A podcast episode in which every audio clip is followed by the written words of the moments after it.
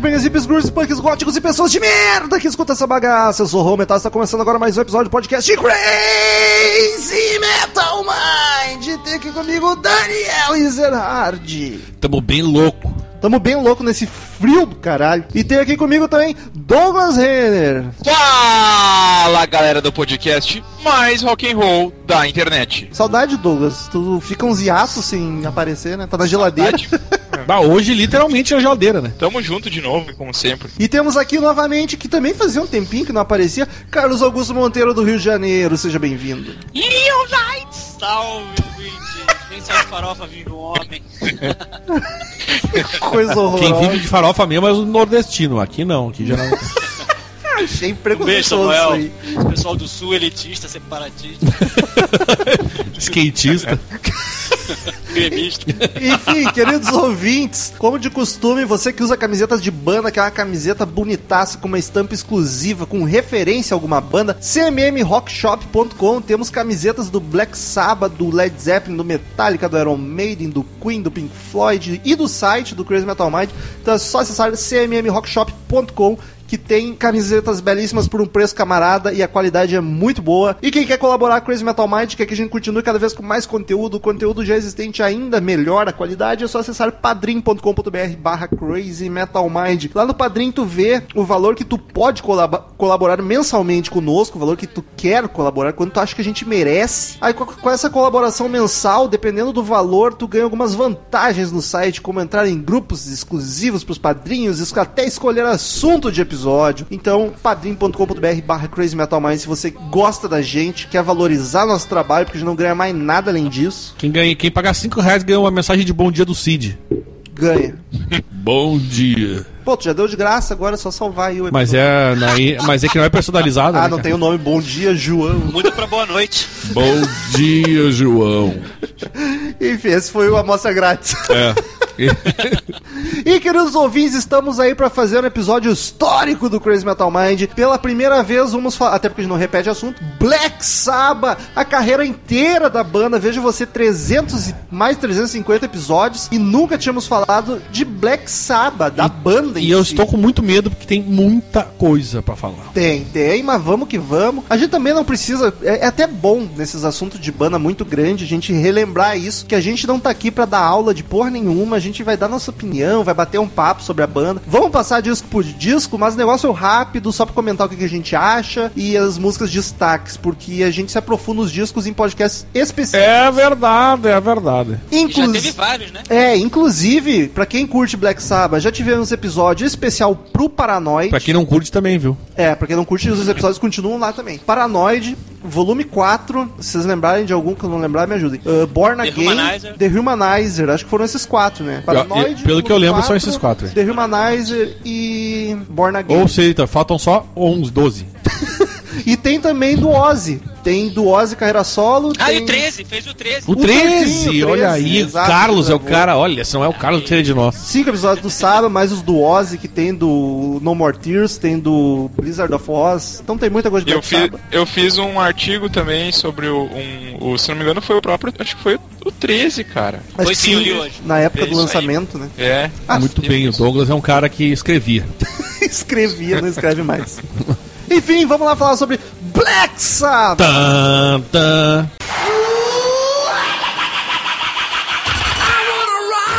Oh Lord! 666. Crazy Metal Mind.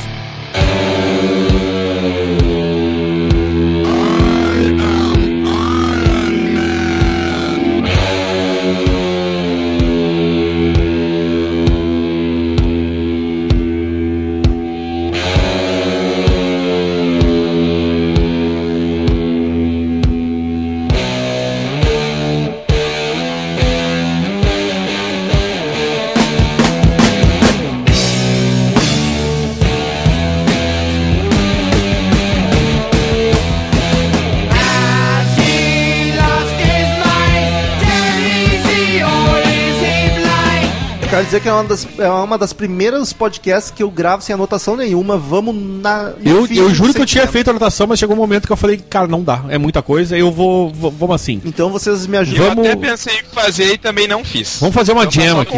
Hoje é jam Fiz session. um pouco, fiz um pouco. Black Sabbath que já, já se chamou The Polka Tulk Blues Band e Earth antes de chamar Eu Black gosto Sabbath. desse nome de Polka Tulk, acho bem E, divertido. é- e era porque eles realmente tocavam, já, já tô falando aqui, só pra introduzir. Ele- Vai, é porque antes da história é isso, né? É porque eles, eles eram uma banda, uma banda que tocava blues, na É o verdade. É. É. E o prequel deles era isso. E aí depois foram Earth e acabaram virando Black Sabbath. Eles se tornaram Black Sabbath Reza a lenda que por causa do. do Geezer. Butler. Geezer Butler viu, assistiu o filme, Filme. Black Sabbath. Boris Karloff. Exatamente. E aí ele achou o nome Tá, bacana. mas tu sabe que eu tenho uma, uma história que eu ouvi falar aqui, eu não sei se é, é mentira. verdade isso, Não é que mentira. tem esse filme do Boris Karloff de 64, Boris mas, se- Karloff? Isso é uma vergonha. mas, ah, mas segundo o próprio Tony Iommi, ninguém viu o filme. Ah, pode ser, a- mas a- foi... naquela época. E Acho eles cartaz. Só e ele viu. E tu tá ligado que eles ensaiavam no estúdio, quando eles tocavam blues no estúdio, que era vendo um cinema. E eles, eles começaram a se dar conta como as pessoas iam pra ver esses filmes de terror. E eles pensaram, cara, as pessoas gostam desse negócio de, de medo, de terror, de Sim. ocultismo. Aí vão e aí, que a gente é feio? Não, e aí é verdade, a gente é feio pra grão, o Ozzy era lindo. E aí o que, que eles fizeram? Cara, vamos, quem sabe, já que blues não tá, não tá rolando pra nós, vamos fazer uma banda com um tema mais sinistro. Em 68 o blues não tá com nada. Não, não, mas não pra uma, uma- não pra uma banda qualquer, né? Sim, sim. Um cara, um guri de 18 anos que vai chegar pra tocar blues, os caras vão cagar na cabeça dele. Pra E, tocar ele- blues tem que ter sofrido. e aí foi uma ótima ideia, porque eles acabaram lançando um gênero, né? Exatamente. E, e que louco isso, né? Agora, o- ouvindo essa história do Daniel, a gente para pra pensar que eles foram super comerciais pensando nisso, né? É, Eles, foi. Foi comercial pra caralho. eles aproveitaram toda a vibe da galera ali que tava curtindo esses filmes aí e fizeram uma banda que tocava esse tipo de música, tipo, É. contra E tudo eu e acho, contra todos. Acho muito legal essa coisa deles se, ser- quererem ser é, o, o equivalente musical dos filmes de terror, né? Que é isso mesmo, cara. A música do Black Sabbath é um, é filme de terror. E foi isso aí, eles se basearam justamente no, no- nos filmes e, como a galera gostava É. desse tipo de coisa. E uma coisa legal que o Ozzy pro- seu- é o rei das trevas, mas as declarações deles, a, a época, era sempre ah, o único Black Ma a única magia negra, que é o nome do chocolate, que o Sabá já chegou na- perto na vida foi uma caixa de chocolate. é isso que ele. E aí, claro, depois ele assumiu, né? Mas ele, ele dizia que, ah, meu, na verdade a gente é um bando de hippie, tá ligado? Não tem nada a ver esse negócio aí É de. que o Príncipe das Trevas veio com a carreira solo depois, né? É, Mas- e, aí, e aí ele aproveitou pra carreira, mas antigamente ele dizia, não, a gente é, uma, na verdade o Sábio é uma banda hippie pra caralho, a gente é todo da paz, ele dizia. Mas É, o pior é é que... marketing. É, total, mas é que nem filme de terror mesmo, tá ligado? É a, Exato, a temática exato, da é. banda é só. bom. Então tu vê como o Douglas captou bem, foi um lance bem comercial, eles se deram conta, cara, a galera gosta disso, vamos usar esses, esses assuntos aí, porque vai rolar. E Acho rolou. certíssimo. Daniel, você com toda a sua sapiência, Opa, favor, dis- discorra sobre a- o tal do musical tritone, que é conhecido como Devil's Interval. e isso, o eles usam muito, isso aí são os trítonos, são, são, são uma, uma. Não é escala, é uma. No ah, vídeo não entendi porra nenhuma. É uma. é uma- Como é? Não são intervalos de notas. Trítonos são intervalos de notas que quando tu toca juntas, elas soam como uma coisa mais, mais Macabra, sinistra, né? macabra. E eles usaram muito isso. O, Tony ca- Iommi, o. Tony Iommi que foi o gênio, porque além deles terem a ideia que o do Tony de fazer essa coisa mais ocultista, sinistra, ele ainda ah, não só botou o nome e a temática, mas usou a, a- a- o- o- e- essa técnica pra transformar o som, não só a imagem, mas o som, e não só a letra, mas o som mesmo ficar sinistro. Isso que é e foda, deu muito né? certo. Foi o genial. Poderia E a ser- afinação também, a afinação muito mais é, menor, né? O som mais, mais, mais grave. É a afinação mais E, baixa. o- e usar tons também. É. Não só a questão do, do- do- das, dos intervalos, mas o próprio, os, tons ba- menores, né? Mas aí tu vê que o cara Sim, é foda, sim, porque podia simplesmente, ah, vamos falar de terror, sei lá, fazer uma música pesada. Acordes menores, eu falei tons, eu errei, É, tá? mas É o acordes. cara foi. Ele sabia o que tava fazendo, tá ligado? Pra deixar a ambientação da música. É. Não, eles foram geniais, assim. Foi um troço sensacional que eles, que eles tiveram essa ideia bacana de aproveitar, se ligar, que isso é uma coisa muito de, de, de insight. Cara, a galera tá É. gostando desse negócio, vamos, vamos trabalhar em cima disso, porque blues aqui pra nós não tá rolando, tá ligado? Os, ah, os trítonos. Tritão, É, como chamam é também. trítonos, são os Ah, intervalos. é, E, só, e só pra complementar um pouquinho desse começo de banda também, o Iommi teve uma, um breve período no Jethro Tull, né? Exato. é. Inclusive, ele disse que aprendeu muito lá. No Rock and Roll Circles do Rolling Stones aparece tocando. É, E ele disse que a única coisa que deixou ele chateado é que ele era tratado como um contratado e não como músico.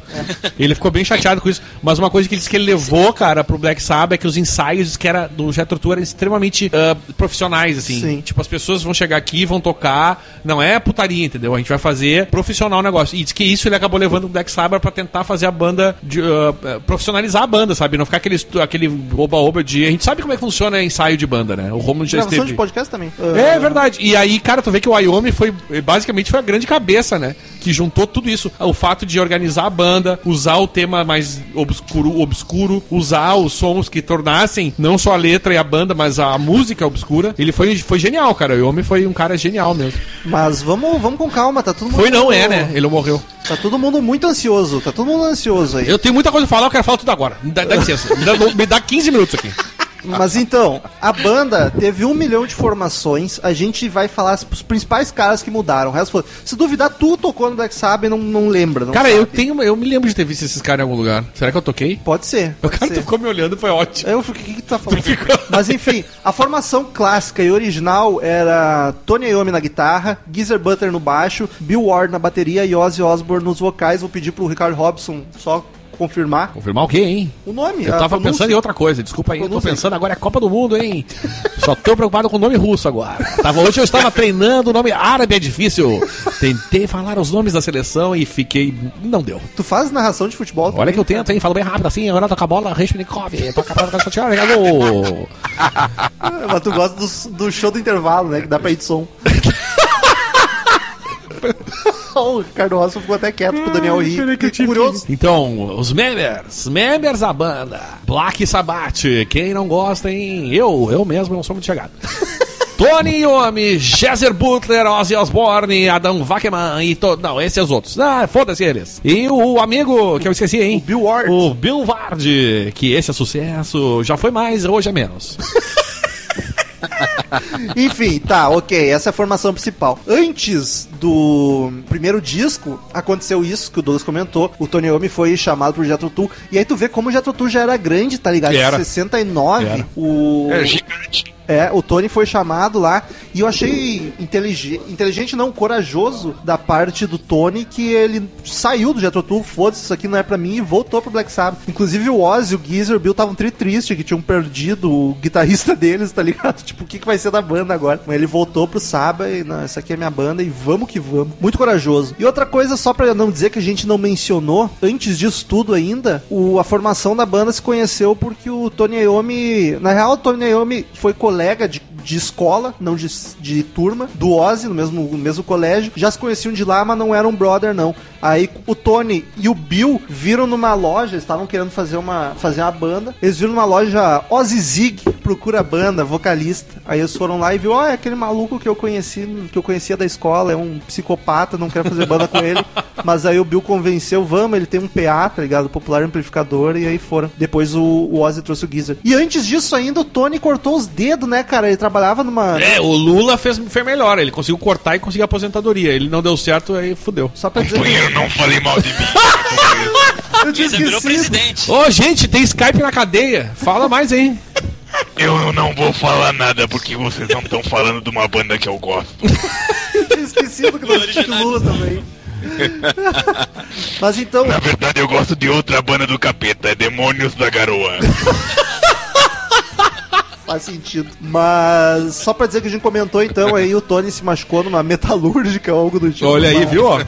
Numa fábrica. Foi tenso, ele achou que ia ter que parar de tocar guitarra, mas aí deu tudo certo. Ele usa umas É, próteses um de. e A gente chegou a comentar já no tem cedo- um músico aí, não sei quem, de jazz, que toca Eu também, teve problema aí, pô, também... Então, fazendo essa contextualização da banda, é bem importante deixar claro que os caras são de uma cidade chamada Birmingham, Verdade. na Inglaterra, e todos os caras são de classe, assim, bem social, bem baixa, assim, eles são de, uma, de famílias trabalhadoras, Operários, não né? tinham qualquer tipo de, digamos assim, de um cenário propício pra fazer algum tipo de sucesso, e ah, os caras foram guerreiros, assim, foram bem guerreiros nesse começo de banda. A, a própria cidade é bem sinistra, assim, né? Meio, sei lá, parece meio poluída, assim. Um clima meio de fábrica mesmo. O, o Wyoming, ele é canhoto, né, Romo? Sim, sabe que te- no começo da, da, da banda, quando eles não tinham muito dinheiro ainda, ele costumava usar uma Gibson SG ao contrário. Que nem o Hendrix. Aí chegou uma vez um cara viu ele tocando e falou: Cara, eu tenho um amigo que é destro e tem uma guitarra pra canhoto e ele toca ao contrário. Caralho, Por que, que que vocês não trocam? E aí eles trocaram. e ele foi feliz. Nada, ele foi feliz. Sim. Mas enfim, faltou falar. Eu tenho um amigo que tem um curiosidades. dedo, tu não quer um pedaço? Mas então, aí o Tony se machucou, mas ele usa uma prótesezinha, um. Tipo um, Tipo um dedal, é né? isso. um dedal nos dedos Hoje em dia é, tem até, tem até o desenho da unha, né? Sério? Eu nunca reparei, nunca vi de É, perto, eu tem. acho. No, no The End, esse DVD do, do último show, tem uma hora que focaliza bem a mão dele. É um dedal meio, meio, meio, meio cinza, assim, mas ele tem o formatinho da unha, assim. É tipo a armadura do Batman com mamilo. Cara, de onde é que veio teu cérebro buscou isso, Romulo? Ah, eu Esta sou- associação, olha, tu tá, eu, eu queria te não entendi cumprimentar, te dar um abraço cara. por essa associação. É que o Romulo se amarra em mamilo. É, é que mamilos são polêmicos, é verdade.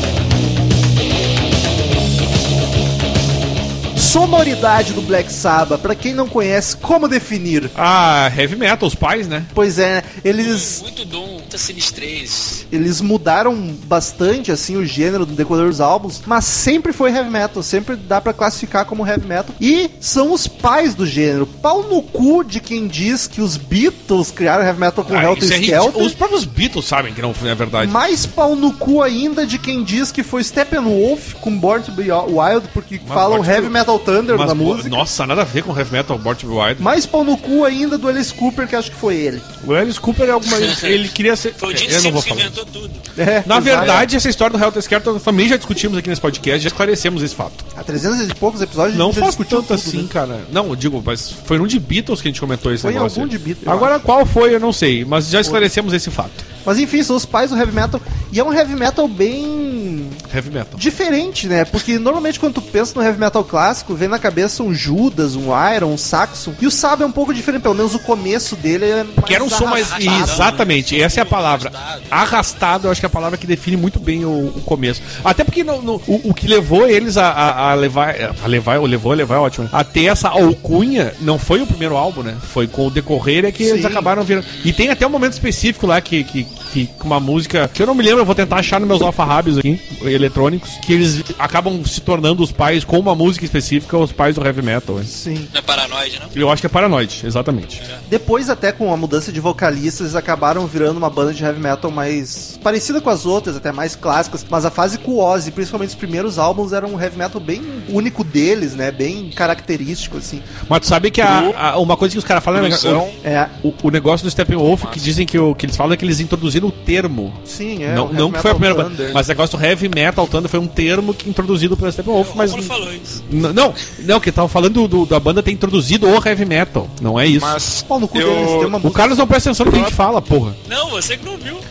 Mas, meu Deus, eu acabei de explicar. Carlos, vai deitar. Tomar um tá- Vocês estavam falando negócio de, de, de quem começou o heavy metal e que a gente chegou com a conclusão óbvia é que o Black Sabbath é o pioneiro no heavy metal, no gênero. Mas seria o Black Sabbath a banda que mais criou subgêneros ou gêneros dentro de um gênero musical específico? Nossa, que bonita essa frase. Muitos tem, gêneros, tem mas gênero é, é possível, eu entendi o que tu quis dizer, acho que é Porque bem possível.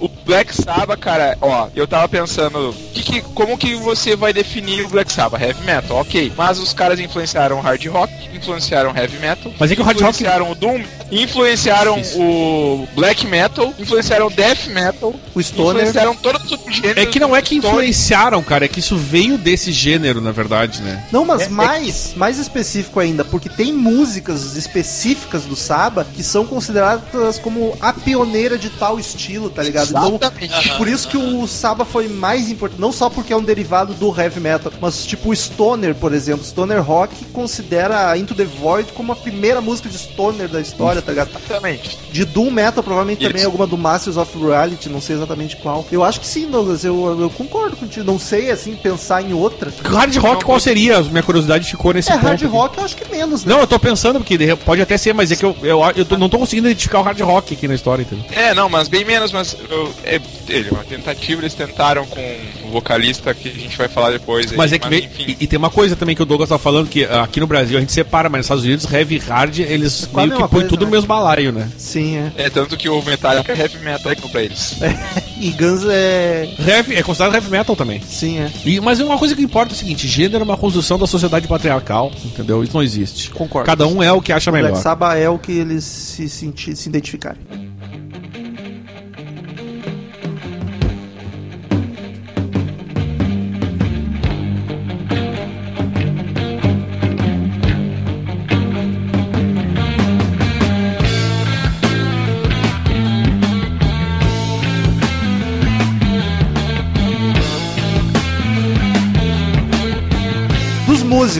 Qual que. Claro, teve várias formações, a gente Ozzy. pode falar de vários Ozzy. vocalistas, mas vamos focar pelo menos no começo aqui na formação clássica.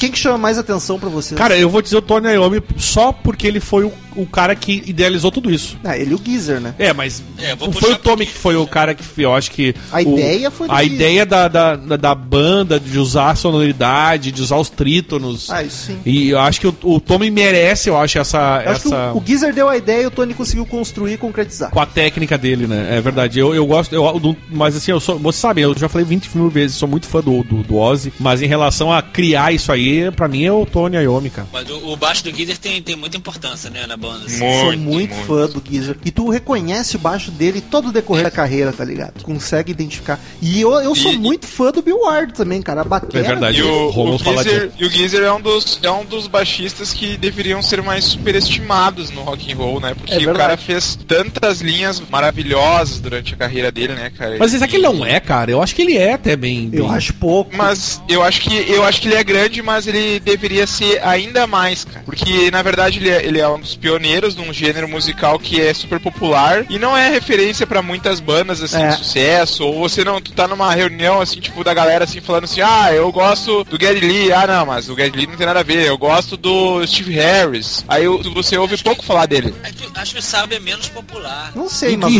relação a qual? Eu não sei, eu e também não, não acho mais. que. Não, eu discordo sim. um pouco, eu acho que é popular. Eu acho que talvez da banda ele é um dos que seja menos popular dentro da, do, do nível, do elevado nível técnico e musical que ele tem. Tipo, se tu for ver uma lista. Claro, eu tô tirando essa informação do meu cu, né? De lugar nenhum. Então vem bem Mas suja. Se, se, Limpo. se tu for ver uma. Imagine uma lista feita, sei lá, pelo BuzzFeed dos 10 ou 15. Qual baixista você é? 10 ou, 10 ou 15 baixistas mais influentes. Dificilmente tu vai ver o Geezer ali, tá ligado? E eu acho que merecia, cara. Duvidar, de repente ele influenciou até o Leme, né? Aquele jeito de tocar mais assim acelerado. Ah, provavelmente, cara. Bem provável. Mas falando do Ozzy, vocês não concordam comigo que, tipo, ok, ele canta bem, a voz dele é bem peculiar, mas é muito bacana, mas é um sortudo do caralho, né? Porque o timbre dele é bizarro, ele não é um vocalista muito técnico, um grande vocalista, ele tava no lugar certo, na hora certa e Com fez certeza, história com assim, certeza, ó. Com certeza. Não consigo imaginar outro vocalista que tivesse encaixado melhor também. Tipo, foi muito. É, e tocou a imagem dele também, meio loucão, assim. É, acho que encaixou tudo tão perfeito que é quase inacreditável. Sabe tá que um site, cara, que chama-se bestplayer.com fez uma lista de 100 maiores baixistas, o Geezer Butler entrou em 45º. Olha aí, ó. Tô falando. Nossa senhora. Pronto.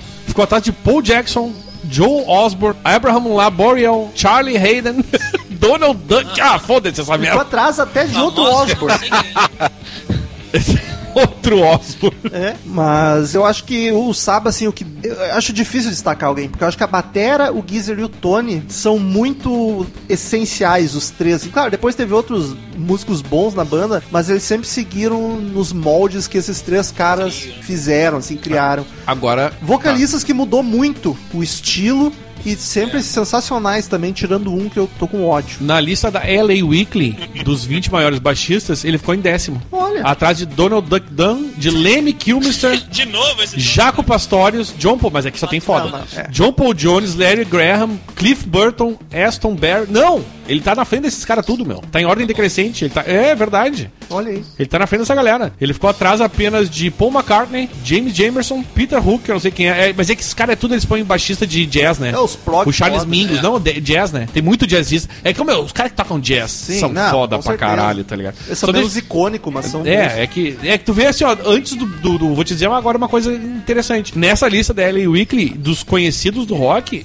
ele é o primeiro. Olha o resto aí. é tudo jazzista loucaço, tá ligado? que loucura. Loucura. Ah, bacana isso, cara. Eu, eu podia ter pesquisado, enfim. Parabéns pro Geezer, então. É legal isso aí. Tu vê que o cara aparece ali, velho. O Geezer Manteiga. Mas na lista do, do CMM. Cala a tá boca! Ranqueado também. Ah, não, com certeza. Mas assim, nos batalhas que a gente fez aqui até hoje de instrumentistas, se não me engano, Bill Ward foi o ganhador de baterista. Não sei como que isso aconteceu. É, eu, Mas é. eu acho que É, eu, eu, eu votei, o meu, meu voto sabe de quem é, né? Foi uma zebra. Não quero Foi uma zebra. Não interessa de quem é teu voto. O Batalha, nem se lembra quem gravou. Provavelmente foi eu, tu e o Douglas.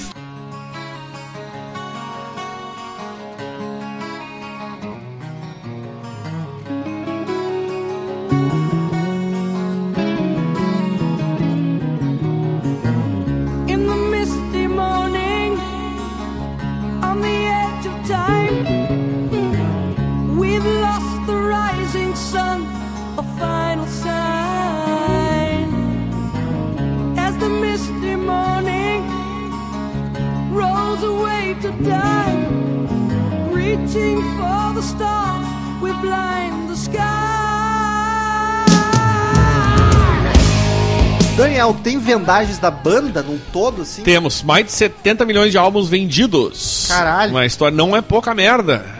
Pra uma banda que, querendo ou não, é, é meio obscura e não é pop, né? Isso é importante falar. Ela é de nicho. Porque é muito fácil uma banda pop vender mais de 70 milhões. Uma banda que é de nicho, mesmo sendo os pais do heavy metal, que é um gênero que tem muito fã, foram mais de 70 milhões de cópias vendidas mundo afora. E, a, e, o, e o Reino Unido, lá, o Music. Como é que é? O Hall of Fame do Reino Unido, eles ganharam só em 2005 eles foram entrar. O Oz já tava chateadíssimo, inclusive, porque eles não entravam nunca nisso aí.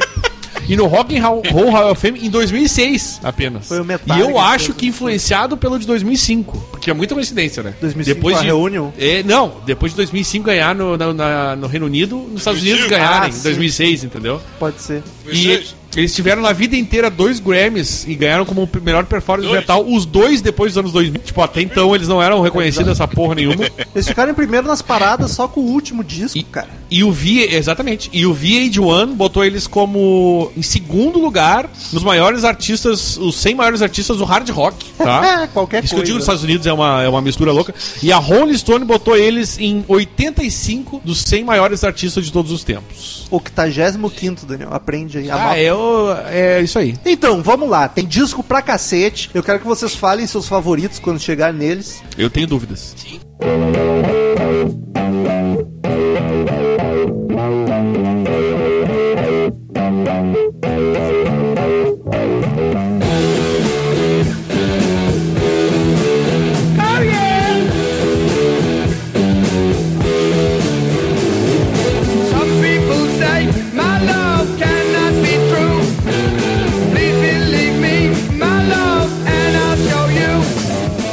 É de 70, o homononônimo Black Sabbath. Puta que pariu, é um forte candidato a ser meu favorito, mas não é por muito pouco. Ele não é, não é meu Um favorito. dos melhores discos debut de uma banda, né? Estreia. Pode ser considerado muito de tranquilamente. É, cara, eu acho Os que caras- normalmente quando falam de disco de estreia, pra mim, fodaço, na minha cabeça vem Black Sabbath, Black Sabbath, The Doors, The Doors e o Appetite for Destruction do Guns. São os três pra mim que você olha, puta que pariu. Ah, Rômulo, uma coisa que tu falou aqui que eu tava lendo, o, a Black Sabbath foi considerada a primeira música de Doom Metal. A Black Sabbath É, a mesmo. Black Sabbath. Inclusive, e- e- eles chegaram nos Estados Unidos, esse álbum ficou em oitavo nas paradas. Não, mentira. na- no Reino Unido eles ficaram em oitavo nas paradas. E nos Estados Unidos eles ficaram em vigésimo terceiro. E essas são as informações que eu queria dar, porque agora de álbum em álbum eu vou dando essas informações de paradas, assim. Justo. Vai, Douglas. O álbum é considerado o primeiro álbum de heavy metal, então aí já diz muita coisa, né, cara? E outra coisa que eu quero só fazer um, um adendo da- do nível de fodelância do álbum é que que capa massa, Isso cara. que eu ia falar, cara. Que coisa linda, cara. Aquela, capa, aquela bruxa ali no meio daquele cenário É, bucólico ali. Blair, mil anos atrás. É muito foda. Muito Eu, foda aquela eu, capa. vou, eu, eu vou ressaltar que é uma das bandas que eu mais gosto das capas de álbum, cara. É o Black Sabbath. Cara, eu acho uma capa bacana, mas não, não babo tanto ovo assim que nem vocês. Ah, para, Daniel. Cara, eu acho legal, bacana, mas. Sinistraça. assim. Não, sinistra é. Terror. Pro, pro que ela. Sabe? Pra, pra ideia da banda do Wyoming ali de fazer essa coisa sinistrona, bom, casou muito bem, velho. Uma curiosidade, esse disco foi gravado em 6 horas. Tipo, naquela época, né? É, Não temos dinheiro. que gravar diretão, Vamos né? gravar. Exato. A All Music deu quatro estrelinhas e meia pra esse disco. Isso eu quero falar, porque vai ter umas notas que a gente vai ficar bem triste aqui. E a, a- eu vou falar da Rolling Stone que gosta de, de, de, de fazer pau no cu. Quando lançaram, ele foi, foi desfavorável. a crítica maluco. deles. E o Lester Banks falou mal. Mas hoje, no guia de álbum da Rolling Stone, é cinco estrelas. Olha aí. Veja como são. Five stars. Com a palavra Douglas Renner. Não, É, por isso que a Rolling Stone não tem critério nenhum. Eu dou duas estrelas e meia pra avaliação da Rolling Stone. Pô, tu foi muito legal com eles até. O Geezer foi expulso de casa por causa desse álbum. Tu abria tinha uma cruz invertida no encarte. E aí man- Ah, é mandaram, mesmo. mandaram o pequeno Geezer embora, tipo anticristo. Depois foram pedir dinheiro emprestado, filho da puta. O álbum da própria banda dele, ele foi expulso de casa. Ele não morava com a Ah. banda, viu? Ele morava com os pais, cara. É que a pergunta do cara ficou confusa. Ele foi expulso por causa do próprio, da- do próprio álbum dele. Essa foi a pergunta. Sim, ele não ia ser expulso por causa do álbum dos outros.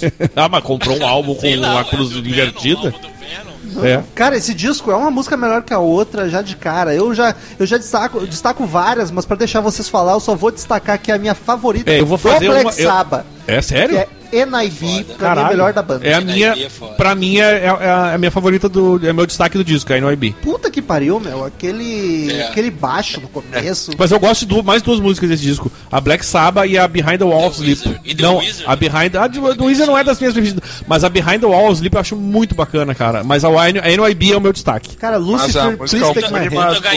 E vocês dois aí, queridos? a música homônima do álbum e da banda Sim. é um clássico da banda, né? Mas Qual é o teu destaque, Douglas? Vamos tentar fazer um destaquezão, assim, pro álbum. Tu- A minha favorita é NIB, mas o destaque é Black Sabbath. Tá, de... Sim, cara, imagina o disco, o primeiro disco da banda começar com Black Sabbath, a música mais macabra acho que É. da carreira deles. é verdade. É, O e, Doom tipo, Metal. o que que tá acontecendo, né? É, cara. E tu, Carlos, a tua, teu destaque, hein? Não, é, eu, pra não repetir, eu vou pegar, pegar The Wizards, né? É muito legal. Puta, a harmônica Viu? dela é muito boa. Só pra fechar a ideia do, do álbum de heavy metal, aí imagina o cara, o cara ouviu o Helter Skelter, o cara pensou assim, o Helter Skelter tem o título de música mais pesada já lançada, aí o cara ouve Black Sabbath, que a faixa homônima é muito mais pesada do que qualquer coisa que já tinham lançado até então. É, pode crer. E só pra não deixar passar em branco, então, porque ninguém falou, Evil Woman, cara, é um cover, mas eu acho muito boa. É, foda cover de demais. quem? Do Crow, uma banda que ninguém conhece. Ninguém conhece. E por curiosidade, foda agora, bota no YouTube Evil Woman uh, Bruce Willis. Bruce Willis tem uma banda de sério? blues e ele canta Evil Woman e fica foda, cara. O nome da cara banda canta podia ser Blues Willis. bem. Ia ser genial, cara. Como é que perderam isso? Ah, os caras não têm o, o tiro comercial. O tiro de trocadilho bosta, né? Como é que não pensaram nisso, cara? Os caras não ouvem o CMM. Tão óbvio, né, Eu cara? vou.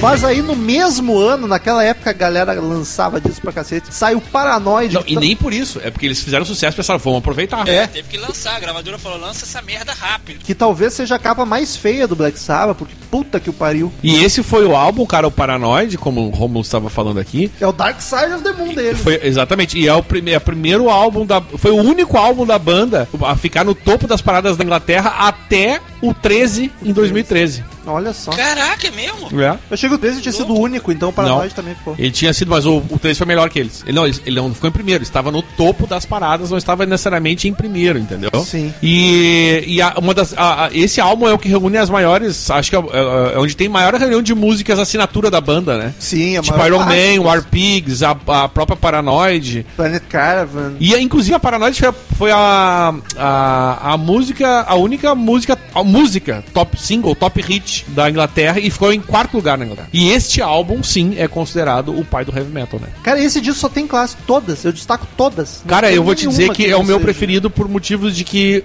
exatamente o que o Romulo falou. Pelo Todas. menos seis músicas pra mim, vamos dizer cinco músicas ali. As primeiras, sei, as sete, deixa eu pensar Cara, sobre esse sete. é um Todas, álbum, cara, as oito, olha, todas. pra ficar... Mas vamos dizer assim, ó, o primeiro... de todos os tempos. O primeiro lado do LP é todo sensacional. Aí tem o segundo que começa com o Electric Funeral que eu gosto muito. Espetacular. Depois até tem uma outra, mas eu acho que pra mim esse é o meu preferido por, por reunir o maior número- de músicas boas pra mim. do Eu, eu sei que é um clássico absoluto, mas eu tiraria Iron Man porque eu não aguento mais. Ah, mas é boa. As o... Não, é boa, mas as outras, assim, ó.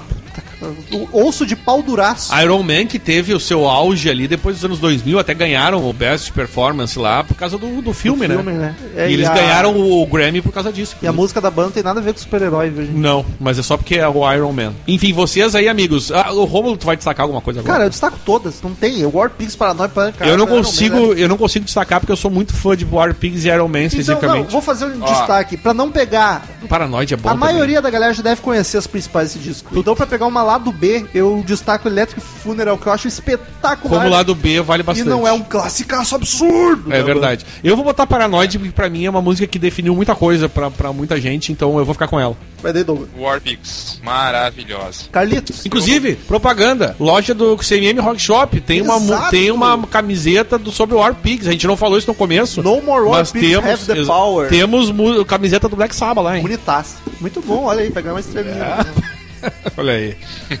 Ajudar vocês a avaliar esse álbum fantástico, maravilhoso, coisa linda. É, o, é a trilha sagrada do heavy metal, né? Vamos lá. O quarto álbum do Led Zeppelin, o Paranoid E Machine Head.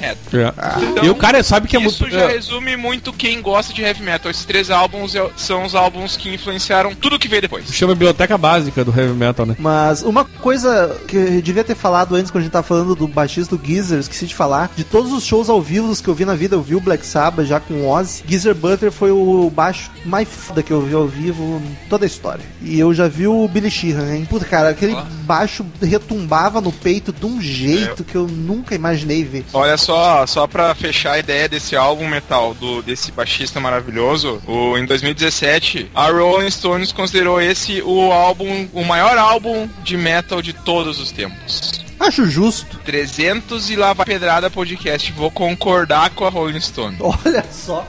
É um momento histórico no podcast.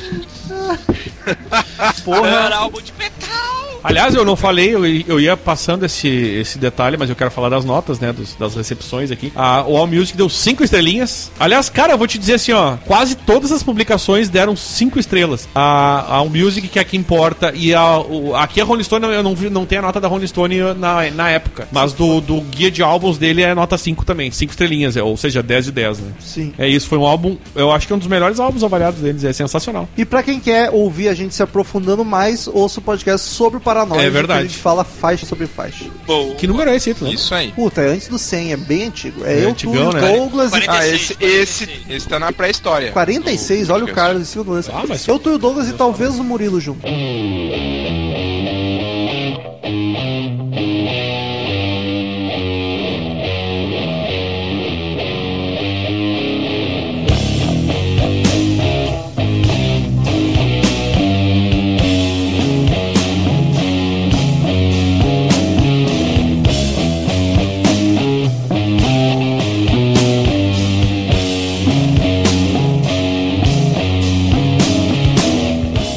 71, saiu Masters 71? Master of Reality, que é outro clássico da banda, um clássico atrás da outra, né? Mas esse eu acho mais fraco dos três primeiros. Apesar de que, puta que pariu, Children of the Grave é uma das minhas favoritas do Black Sabbath. Eu diria que, viu, Metal, só pra, pra fechar, eu diria que dos, olha, dos álbuns eu, eu até coloco dos quatro primeiros, esse aí é o, terceiro, é o quarto melhor. Cara, esse álbum aí, cara, eu vou te dizer que a gente já, já, já- se adiantou nos destaques, mas nessa eu vou ficar com o Rômulo. Pra mim, o grande destaque é Children of the Grave, é uma puta de uma música Mas tem sensacional. o- Tem, outra que eu amo. Não, tem mais de uma, na real. Sweet Leaf, Sweet Leaf E esse aqui é, é, é considerado como a- o, o álbum que fundou o Doom Metal, o Stoner Rock e o É. Sludge Metal. Olha são só. três, são três. Que, é o ah, sludge metal? Cara, o- como é que eu vou te É tipo Stoner. É, o, o Sludge Metal, ele, é, ele também é conhecido, ele é conhecido como Sludge Core também. E ele, ele é uma combinação de hardcore e punk com, com, com Doom Metal. É uma loucura. Ele é um Doom Metal mais, mais, su- mais punk, mais tosco, tá ligado? Saquei. É uma- E ele, é, este álbum, só aqui falando rapidamente das. Ele foi duas platinas, vendendo mais de 2 milhões de cópias. Isso nos Estados Unidos, né? Que tem a certificadora lá de, de álbuns, a RIA lá. E a Masters of Reality foi o primeiro álbum do Black Sabbath a ficar no top 10 dos Estados Unidos até o 13. Tu vê que na Inglaterra foi Paranoid, nos Estados Unidos foi o Masters of Reality. Sim. Que louco. Porra, cara. O que eu acho de- que deve ter vindo na onda do Paranoid, porque é estranho, né? Esse álbum ficar em. Ah, provavelmente. Mas, cara, Sweet Leaf, Mas- After Forever, Tears of the o- Grave, o- Into the Void, puta que pariu. É o meu, pior é que é uma sequência de música muito foda, velho. To The Void é, um, é uma música, uma das melhores músicas, assim, uma das melhores da fase do, do Ozzy. Uma faixa, assim, bem que destoa dos outros. É uma, bom, como vocês falaram, então é considerada uma das primeiras músicas de Doom Metal, né? É. Stoner, Into the Void é o Stoner. Não, e um álbum, o álbum é, é um álbum que, que foi pai do Doom Metal, ele é mais pesado, do Doom, mais do arrastado Sludge e do Stoner. e do Stoner. E a Into the Void eu acho que é do do Stoner. Sim, Into Né? the Void É o isso. Stoner. Acho maneiro o início do álbum com o Cliff, aquela torcida. Tipo Mamonas. é tipo um velho em looping. Mas sabe que uma que eu que é meio lado que é meio lado B, mas ah, tipo, não é lado B. After Forever é bom também, né, cara? É que não é, não é lado B, né? Não dá pra dizer que é lado B. Tá no lado A. Douglas, a tua favorita, destaque alguma coisa aí? Não, eu já comentei Into The Void, ah, fazer o comentário negativo da capa do álbum, que é terrível. Tosca pra caralho, né? que falta de criatividade. Falta de acreditar, ah, deixando bem claro que eu gosto muito das capas do Black Sabbath, mas essa capa é muito Isso fraca. é difícil de defender. É muito tosca, cara. terrível. Apesar de não ser o meu álbum favorito desse, dessa primeira fase do, da banda, tem músicas boas. É interessante a gente analisar como as músicas, como o Saba, ele teve um, um álbum, um primeiro álbum que é, é, digamos assim, muito homogêneo, as músicas são, são o estilo muito claro. O segundo álbum, eles também eles melhoraram o primeiro álbum e o terceiro que é o Master of Reality é um álbum que eles tentaram mudar um pouco mais drasticamente mas não não fluiu muito bem o Mas negócio. inclusive acho que a, ca- a cara do Black Sabbath pra mim é paranoide, tá ligado? E Carlos, tu, tu tem aí o favorito destaque, não? Sweet Leaf, Sweet Leaf. Olha aí, rapaz. Quem diria? Sweet é verdade, quem diria? Todas letras por Geezer Butler, a gente não falou isso, mas o baixista, pra compensar o salário, pra valorizar, ele era o compositor, o grande compositor das letras. E esse também. álbum também saiu seis meses, seis meses depois do Paranoid. A galera tava Eles enlouquecida. foram a milhão, né? Não, é- Vamos, tamo vendendo, vamos continuar fazendo essa merda aí. Nessa- Vamos lá, galera. Nessa época o Ozzy tava só na maconha, que isso fique bem claro. Inclusive, esse é um álbum que eu acho que eles meio que pegaram o que tinha na mão, porque é um álbum curtíssimo, tem 34 minutos apenas e 8 músicas, né? E a All Music deu 5 estrelinhas, e a, a Rolling Stone, a Album Guide, agora já deu uma baixada, foi pra 4 estrelinhas de 5. E É, não tem a nota da Rolling Stone da época, eu não tenho aqui. E não precisa. Reforçando que esse álbum, apesar de ser curto e não ser, então, um consenso nosso aqui do podcast, mas ele é um álbum muito influencial dentro do gênero, conforme a gente já tinha citado anteriormente, né? Sim, até porque eu diria que ele é o primeiro que muda um pouquinho o gênero do Saba. Ele fica um pouco mais denso, mais pesado, É isso, tá é, isso que eu falei agora há pouco, cara. Eles tentaram mudar, porque o primeiro é um álbum muito homogêneo, o segundo eles melhoraram, o primeiro e o terceiro eles mudaram. É. Mas aí não foi tão bom assim o resultado, digamos assim. E aí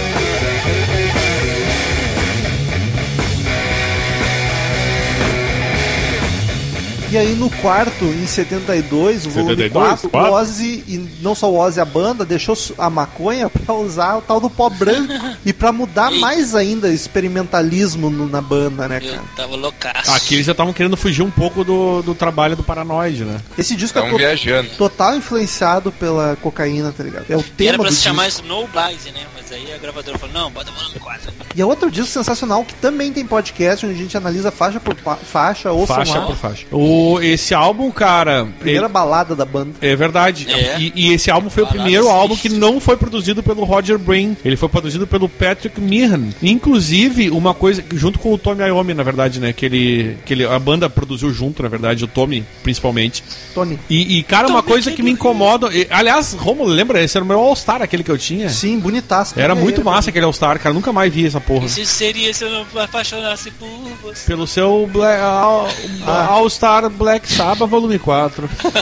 E, e, cara, eu vou te dizer que uma coisa me incomoda, talvez seja coincidência pela mudança do produtor, mas eu acho ele muito grave, a- a- os graves estão muito evidentes e, e o som fica abafado, tá ligado? Não acho a produção boa, cara. Não acho, a produção é muito ruim. E acho que segue ruim por uns bons discos. Depois, não, eu, eu vou dizer que o segundo já. O próximo já melhora. Esse, cara, é, tem, tem- é, tipo, é muito abafado, é tanto grave. E parece que eles cortaram os médios e agudos que o, o álbum fica. Parece que os instrumentos são abafados, tá ligado? Parece que botaram, tipo, em cima do. Botaram um cobertor em cima do ampli, tá ligado?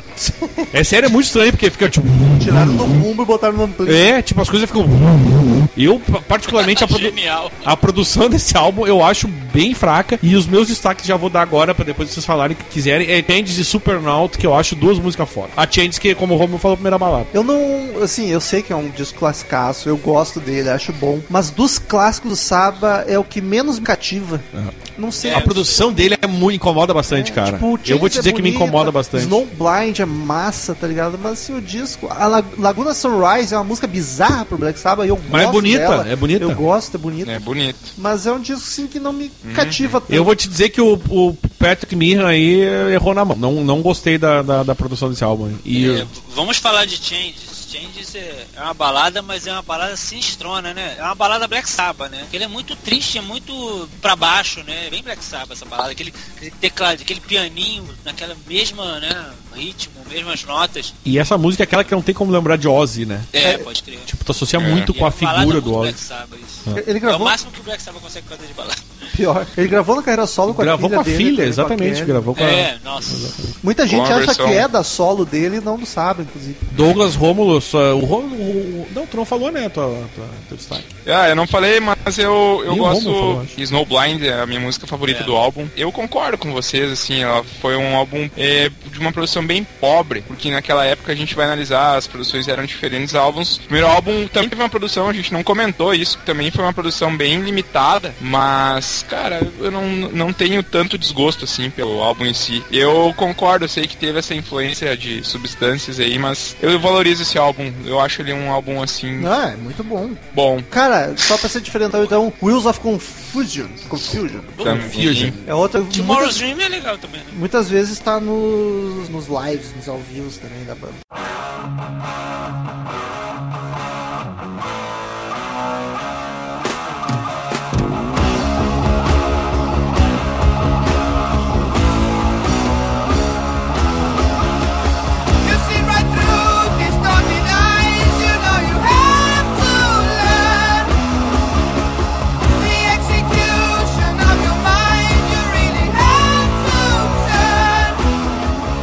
Vem o disco de 73, Saba Bloody Saba.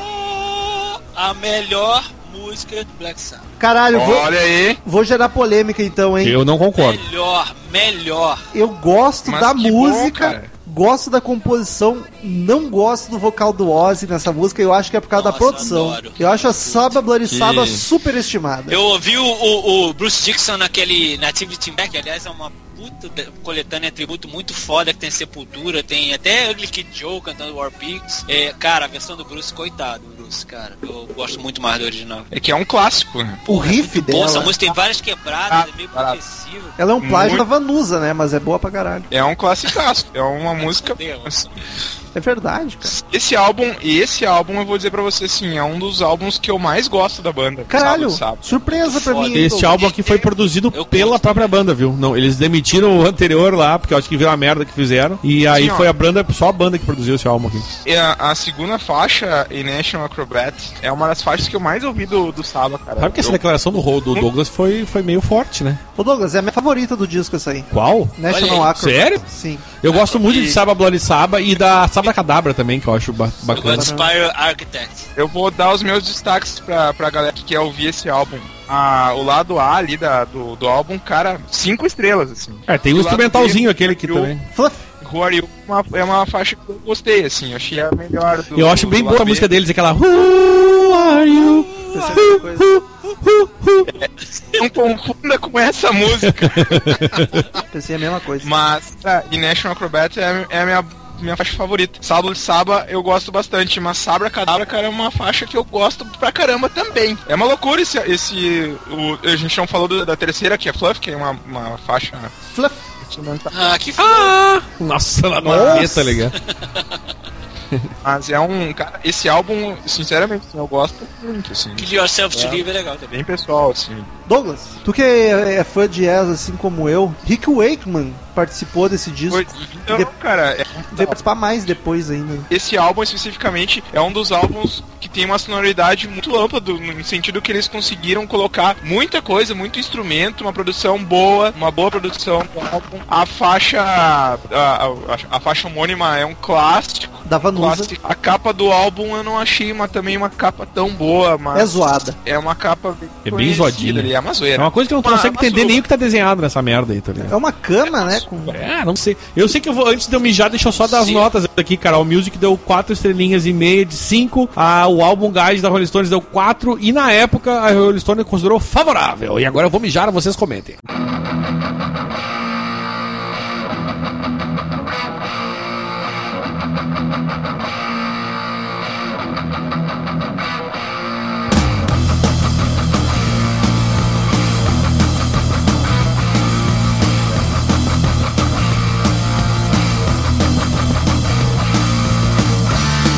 75 saiu o disco Sabotage, com a capa bizonha também, só porque Douglas elogiou todas as capas do. Ei, eu achei, na real, tem bem pouca capa boa, né? Vamos falar a verdade.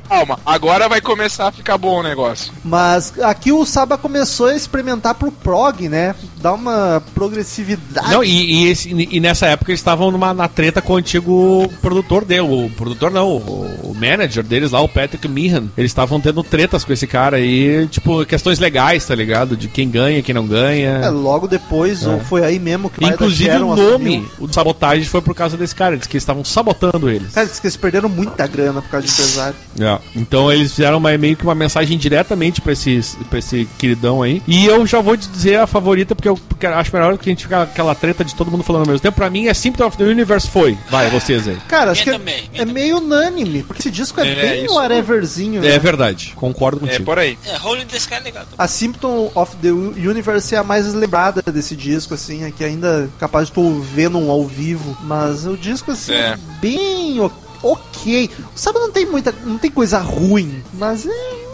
Foi uma Foi essa que. Sepultura gravou no tributo lá. All Music, 4 estrelinhas e meias. Rolling Stone favorável. E no guia deles, 4 estrelinhas de 5. Foi bem até.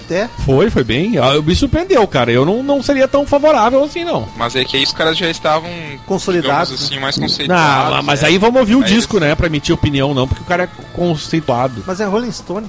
Cara, não é o CMM, cara, é outro padrão de avaliação. É, é verdade. Ninguém. não, eles não estão nesse nível ainda. Ainda. Essa turnê eu quis abrir pra eles. Olha aí.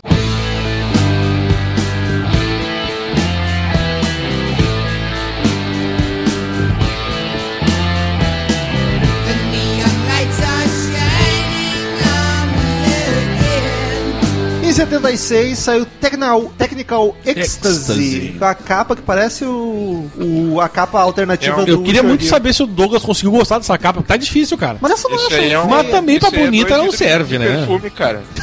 Pois é, dois vidros de perfume se comunicando. O que que tá acontecendo ali? É, e é descendo aí, uma escada cara. rolante. É isso? Esse, esse, essa capa é uma perfumaria, cara. O Tony, o Tony Iommi que produziu essa porra, hein? Olha, tem nada a ver com o Black Sabbath, mas eu acho uma capa legalzinha. Agora tu Mas quer é isso que eu acho legal, cara. Quando não tem nada a ver com a banda. Mas eu vou dizer uma coisa pra vocês, cara. O Romulo falou uma coisa. É um álbum esquisito, né, cara? É. É, Agora, sabe, que- sabe qual é a informação mais curiosa? Esse álbum foi ouro. Sabe em que ano ele ganhou o disco de ouro? 1997, cara.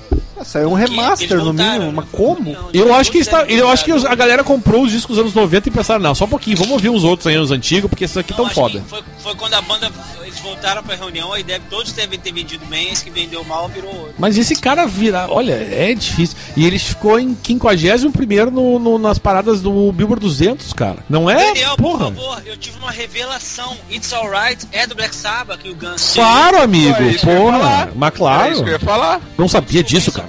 Ah, é? Bah, eu quando lançaram, eu já sa- eu fui procurar, né, de, de quem é essa Mas música você aqui. é fanboy.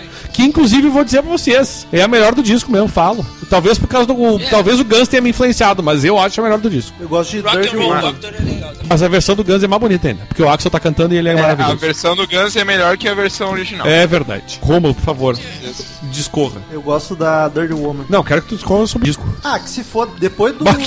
Estúpido pra caralho. Não, sou mesmo. Ozzy no sábado, todo mundo paga pau, foda-se. Ah, tô zoando, é o principal vocalista. Mas depois do Saba Bloody Saba, a banda foi assim, ó, com o Ozzy, deu uma caída É. legal, né, É cara? até difícil de lembrar que esse disco é com Ozzy. Esse é o próximo. É, o Dirt Woman eu, eu gosto da música ainda. Mas o resto, assim, não é ruim, veja bem, mas é só ok, tá ligado? E eu não gosto depois. No Saba Bloody Saba eu já não curto o vocal do Ozzy nos discos. Fica muito esganiçado, Oh, muito agudo. Mas eu concordo com o Romulo que esse álbum é bem, tipo, foda-se, tá Acho ligado? estranho. É, é, esse álbum, tipo, não faz muita diferença na vida de ninguém, tá ligado? All Music deu duas estrelinhas de cinco. Pô, olha que o All Music é super bonzinho. Não, não sabe porque os caras, teoricamente, é que tem umas notas que fazem mais sentido, né? Mas a próprio, É o próprio guia da Rolling Stone também deu duas estrelinhas de cinco pra esse álbum. Olha aí, unânime. Ou seja, foda-se, na real.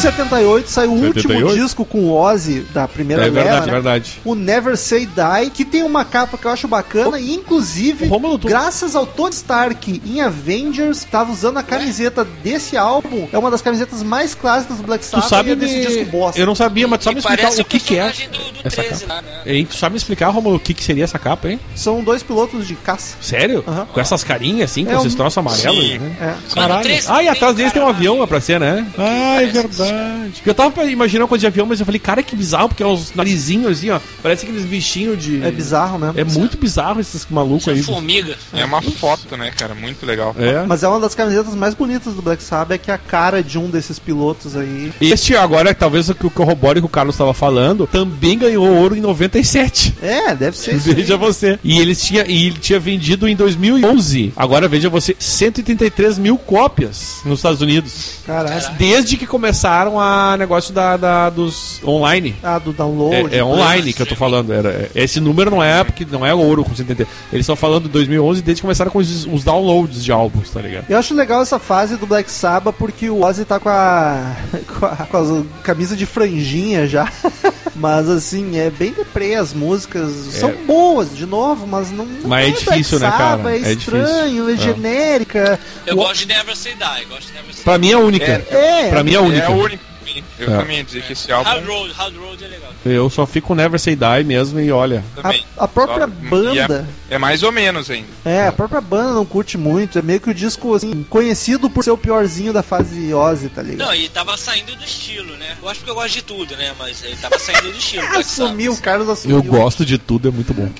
e, cara, a, a All Music foi o pior disco até agora avaliado. Foi uma estrelinha e meia É mesmo? De cinco. Menor que o- Sim, menor. Foi menor que o outro. E eu concordo, vou te dizer bem a real. E o Rolling Stone E Album Guide foi um pouco mais legal. Em vez de duas, deu três estrelinhas de cinco. E essa turnê foi aberta pelo Van Halen. Olha só, Olha aí. coitado do Van Halen. Vai ter podcast ainda dessa banda. Já teve um há pouco, vai ter mais. Mas aí, 79, o Ozzy tava muito despirocado, ninguém aguentava mais conviver com ele, e ele foi demitido do Black Sabbath. E foi uma das piores fases da vida do Ozzy, ele diz até hoje, que ele se afundou.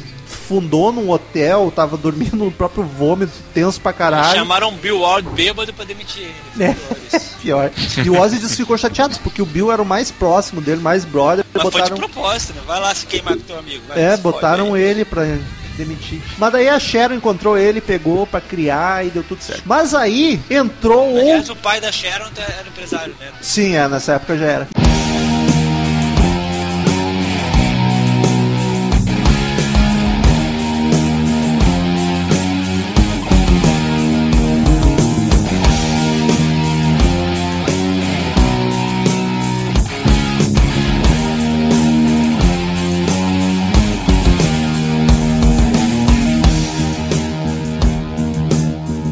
Entrou outro vocalista pro Black Sabbath. Quem seria, Rômulo? Pra mim, o segundo melhor vocalista do Black Sabbath, que já passou por Mas é um puta vocalista, né? Sim, muito bom. Vamos combinar. E aí, Ah, não, mas, ô, meu, eu acho que em relação ao seu segundo, eu acho que ninguém tem dúvida, tá ligado? é, só que o meu primeiro é diferente do de vocês. É, é, então, então te mata. Do que o Douglas, acho que não. Não sei se é assim. Mas, e aí eu, eu passo a palavra pro Douglas Renner, que é um grandíssimo fã de Ronnie James É o- Dio, cara. É o melhor vocalista do, do Black Sabbath Metal. Nossa. Olha Não, só. Não faz isso. Não, é que o favorito, meu favorito, é o que vem depois dele. Tamo junto, Douglas. Então vocês não gostam de Black É. Sabbath, vocês gostam de outra coisa. Ah, cala a boca. Não, cara. Black Não, Sabbath é mas Ozzy, meu. O resto é Paranoid, Black Sabbath e Ozzy. Heaven and Hell é um, é um divisor de águas na carreira da banda por diversos motivos, né? Uma Diversos. fase muito boa, muito boa essa fase. Um- É um, o Heaven and Hell é considerado um dos melhores álbuns do- da carreira do Black Sabbath. É. Muito tranquilamente tá entre o melhor ou o segundo melhor álbum. Saiu em 1980. 1980, o cara, o, o 1980 foi um ano pro rock and roll maravilhoso, né? É. Só coisa boa. Mas o Heaven and Hell, aí, cara, eles pegaram que, que achado, né? Pegar o Dio e colocar na banda, assim, porque encaixou de uma maneira assim que o cara vai ouvir ele no Rainbow e vai pegar esse cara no Saba. Não vai fechar, não vai fechar. É, ele tava no Rainbow na época. É louco. Fechou assim de uma maneira e, e aí a gente volta metal pra aquela nossa conversa que aí o, o Wyoming de fato começou a tocar guitarra, né? E, a- e o vocalista começou a cantar. Ah, porque- Não era só riff. seguia- o Ozzy seguia o tom das... mas é uma faixa melhor que a outra. Esse álbum é, É muito bom, é muito bom mesmo. sim, é, é- o nível é muito elevado do Heaven and Hell. Co- O- Como toda banda muito longa e que passou por mudanças de formação, é, são várias fases e essa é muito. O, o Heaven and Hell seria o Dark Side do Black Sabbath com o Dio. Ah, sem dúvida, é sem dúvida. Dos discos com o Dio é o. Aliás, o, É o Paranoid, o produtor é é o o, mais Martin Birch, sobre o qual nós já comentamos algumas vezes aqui no Metal. É um cara que fez alguns álbuns bem fodas. E esse álbum foi um sucesso muito comercial muito grande nos Estados Unidos, especificamente. Chegou a 28 na Billboard 100 lá, tá ligado? 28 com o Romulo me corrigindo aqui, sem É o heavy corrigir. metal mais clássico. E ele foi platina nos Estados Unidos esse álbum aí. Foi, foi foda, tipo, foi foda pra caralho. No, no- foi, foi, foi bizarro que foi meio uma virada, assim. Porque na Inglaterra ele sempre era, o Black Sabbath sempre era maior que nos Estados Unidos. No- nesse álbum de- meio que deu uma virada nisso. Não, e o Saba vinha numa decadência, querendo ou não. E esse disco alavancou pra cima de novo, tá? Deu um respiro forte. Tanto é, Engraçado que foi sugestão da Sharon, né? tanto é que no Reino Unido esse álbum foi prata. Ah, pla- ah, foi, foi, foi certificado prata e nos Estados Unidos foi platina. Veja você. É, tipo, meio que deu uma invertida no jogo com a entrada do, do Dio. Os americanos acho que preferiram essa versão do Black Sabbath, tá ligado? E, ô Daniel, e qual que é a tua favorita desse álbum? Cara, eu acho que eu, eu, eu tenho muitas dúvidas, assim, tem, tem, como vocês falam, tem música boa pra caralho, mas a própria música homônima, uh, Heaven and Hell, é foda pra Eu caralho. tenho certeza que é a favorita do Douglas. Eu acho que é a minha favorita do álbum, a, a Heaven and Hell. Acertei, Douglas? Com certeza, cara. cara, Heaven and Hell talvez seja a minha favorita de toda a carreira do, do, Olha do isso, Black? Sabbath. É uma música Olha. linda, cara. É maravilhosa. E o mais legal, só pra reforçar, assim, algumas questões da, da faixa homônima, a capa desse álbum é linda, é muito legal. Muito É foda. legal mesmo. Classicaça. E outra, outra coisa pra ressaltar, só pra abrir um parênteses lá no final, esse álbum é muito importante pra banda, porque depois, na fase que não foi, não deu certo os direitos autorais, oi Sharon, tudo bem? eles usarem o nome da banda, o nome da, da- do Black Sabbath, então com o Dio ficou Heaven and Hell. É, eles É, usaram o mais nome lá do pra disco. frente, né? Mas lá na frente, mas só pra fazer esse parênteses aqui, pra fazer o link lá na frente, pra ilustrar pra quem tá ouvindo o podcast, é importante o Heaven and Hell. E os outros colegas aí, cara, Rômulo. Mas antes. Ian Knight, Children of the Sea, Lady Evil, Heaven and Hell, Wishing Well, Die Young, Walk Away e Learns the. World. Todas. Cara, É. são músicas muito boas. O álbum é completo. Eu acho um dos melhores álbuns da banda, junto com o Ozzy, com tudo. É, com certeza. Mas assim, com o certeza. que eu acho muito foda é a coragem da banda de, tipo, escolher outro vocalista que não tem nada a ver. Nada, pai. nada a ver. Tipo, Nada acho- ver, é muito nada culhão, porque é, um, é arriscado pra cacete. Mas eles já tá fizeram ligado? outras, outras arriscadas Não, mais é. pra frente que deu, deu Sim, um pouco É, de problema. aí já tinha passado por essa fase. Mas enfim, Mas né? eles criaram o Ozzy com todo respeito ao Ozzy. O Ozzy é o, é o, é o vocalista clássico da banda. Sim. O Metal falou que ele deu, deu uma sorte do caralho, assim, pegar uns caras bons e, enfim, fazer sucesso. Mas aí, cara, eles contrataram um cara que sabia cantar pra banda. É. Sim, sim. Porque o Dio deu, tem- deu tem toda uma um vida pra banda nova. É, ele mudou a vibe e, e porra, meu, o Dio tem um talento e, o principal, né? Tem um alcance vocal impressionante. Não, e eu vou dizer. É um cara O alcance que ele tinha de altura, ele tinha de vocal, né? Verdade. Mas assim, Não cansava na lâmpada pra trocar. Não, só se fosse de, de, de, de, de- de lustres. Não, como é que é? Ah, foda-se, esqueci. Abajur. O, o Jill, tipo, o Jill, tudo, tudo que ele toca vira ouro, né? Toda banda que ele participa Tudo que ele toca vira ouro. É foda. Mas eu acho que ele se encontrou de verdade também no Black Sabbath, tá ligado? Foi ali que ele virou um dos pais do heavy metal também, junto com o Ozzy, assim, que a galera adotou ele pra cacete. Tanto que a carreira solo dele não tem nada de Rainbow nem de Elf. É total mais na vibe do Sabbath, assim, heavy metalzão É, clássico. Decolou depois, né? Exato. E foi aí, é importante a gente pelo menos citar, não dá pra falar um podcast sobre Black Sabbath sem comentar isso, que o Devil Horns, os populares chifrinhos do Aham, heavy metal, do rock and roll, É. veio do não foi ele que criou, ele fala que foi da voz. A gente não vai contar a história dessa merda aqui, mas ele que di- disseminou, ele que popularizou foi o Dio e foi justamente pra se identificar com a plateia do Saba, porque o Ozzy fazia muito símbolo da paz, os dois dedinhos assim, e ele, tipo, ah, vou usar um símbolo pra mim também. E aí ele fez o Devil Horns, o Malóquio, que era um símbolo que ele via a avó dele fazendo pra espantar uma olhada, ele começou a fazer e aí disseminou, virou o símbolo do rock and roll do heavy metal.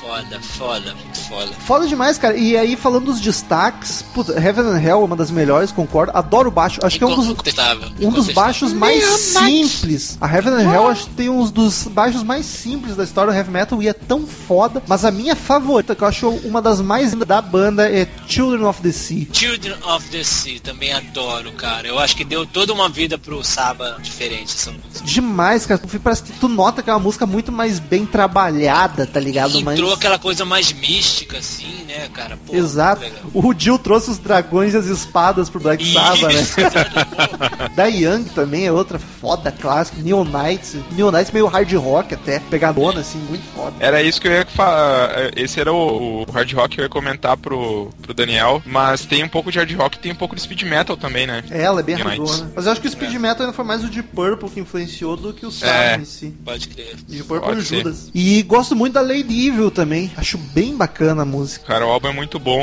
e o. Eu não, eu não vou lembrar em que entrevista que eu, que eu vi isso. Eu vi no YouTube, cara. O, o Dio perguntaram pra ele qual era a música favorita dele no, no Saba e ele comentou que era Heaven and Hell, da importância da Heaven and Hell pra carreira dele. E eu acredito que foi também pra ele um divisor de água, né, não só pra banda. É. Eu acho que é a paranoide dele no Sabbath, assim.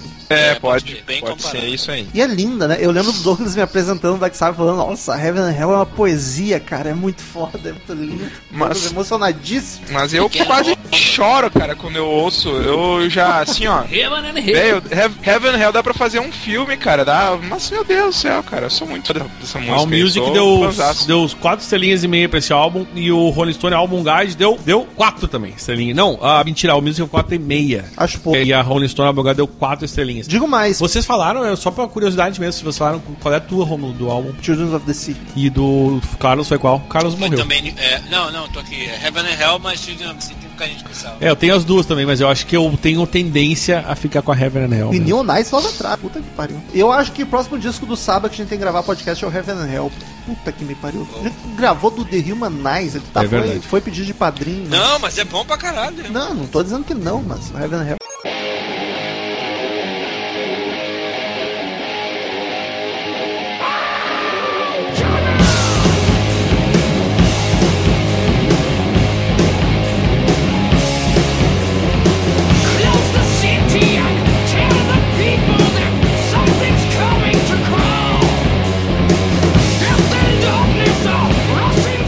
1981, seguimos com o Jill nos vocais, Mob Rules, que é The um, Mob Rules. outro disco bacana. E essa música. Ele é mais pegadão, né? Foda. É verdade. É, esse álbum é muito bom também, não tão bom quanto Heaven Hell, mas é um álbum. The Mob Rules é um clássico do- da era Jill, é a faixa homônima, né? Cara, eu não sei qual é o mais clássico da era Jill, porque essa música... Ah, não, Heaven and Hell, pelo amor Cara, eu não sei, cara, mas é que essa é. música eu tenho um carinho especial pro Mob. é, me- me- tipo, ela me empolga mais, tá ligado? Ela é pegadona, né? É, Hell exato. mais cadenciada. E o, foi o. a- Até foi o último álbum do período, né? Do, do, Jill, do Jill, depois ele Essa saiu. primeira parte, sim. Sim, é, foi. E o Martin Beach continuava produzindo o álbum, ou seja, a banda se deu muito bem com esse produtor e ele seguiu produzindo, né? Eu vou dizer que, como fã de música, eu prefiro o Jill no sábado que o Ozzy. Mas eu entendo perfeitamente a galera que prefere o Ozzy, porque assim, Black Sabbath é com. É, é que tá, eu, O Rômulo. é, é, Não, esse, é, esse pessoal que o Rômulo tá falando sou eu, na verdade. Não, eu discordo concordando. Eu, eu, eu acho que o, direto. o, o Dio é um vocalista muito mais completo do que o Ozzy. Não, mas, a- o, por exemplo, o Paranoid pra mim é o álbum com a cara do Black Sabbath. Pra mim, se eu, se eu falo em Black Sabbath, eu, pra mim o álbum Paranoid define, entendeu? Eu acho as músicas do Saba com o Dio muito melhores. Mas gosto mais, me pegam mais. Mas o Saba, aquele Saba, criou o heavy metal, é com Claro, não, tá isso não, isso não tem Sim, discussão. tá exato. ligado? Agora eu vou te dizer uma outra coisa, Romulo. Eu prefiro, por exemplo, o Ozzy na carreira solo do que no Saba. Faz sentido, é mais comercial. Tipo, tu ouve o, o, aqueles dos anos 90 dele, o, dos olhinhos lá no corpinho lá, o Os Moses. Osmosis e o, o outro que eu também No não lembro o No More Tears e Osmosis, pra mim são dois álbuns que, pra mim, é uma discoteca É básica. que vem as, a No produção. More Tears e Osmosis são álbuns espetaculares. E aí eu acho que o Ozzy se achou, cara, como, como vocalista. Sim. Porque o Black Sabbath é alguma coisa que você, pouco vocês falaram. Ele é mais É, tosco, tá É, ligado? é bem mais É, tosco. e eu acho que ele se achou muito na carreira dele com Osmose e No More Tears, que são sensacionais, cara. Sim. Então eu concordo quando o Romulo vocês falam que, como vocalista, o, Dio era muito mais completo. Sim. O álbum parece que. O, o- o- ele, musicalmente, o Black Sabbath ganhou É mais com gordo, a entrada né? dele. Exatamente. Menos Mas, querendo ou não, a cara do, Black Não, Sabbath é. Não, e tipo, o Black. Sabbath que ganhou o mundo é com o Ozzy. Tanto que, mesmo preferindo, eu tenho total noção Claro. que o Saba com o Dio é uma banda de heavy metal bem mais genérica. É verdade. Ele virou mais uma banda de heavy metal. É. E não, Não, a tem- banda. Tem razão, tem razão. Apesar de E não tem preferir. tantos hits, né? Olha que Também. bonito eu e Romulo concordando, mas pior é que eu acho que é isso aí mesmo, cara. Eu acho que é um bom resumo do A que, gente que é. concorda em discordar. Olha, que isso é mais bonito. É mais bonito ainda. Não, mas é que eu acho que é um. O que tu falou foi bem um resumo do que, que é a carreira, assim, sabe? Do Black Sabbath. Acho, achei bonito. Douglas, qual é o teu favorito do disco? É Mob Rules? Vai ser unânime É, aqui? Não, não. É The Sign of the Southern Cross. Olha que O curioso. sinal da, do Cruzeiro do Sul.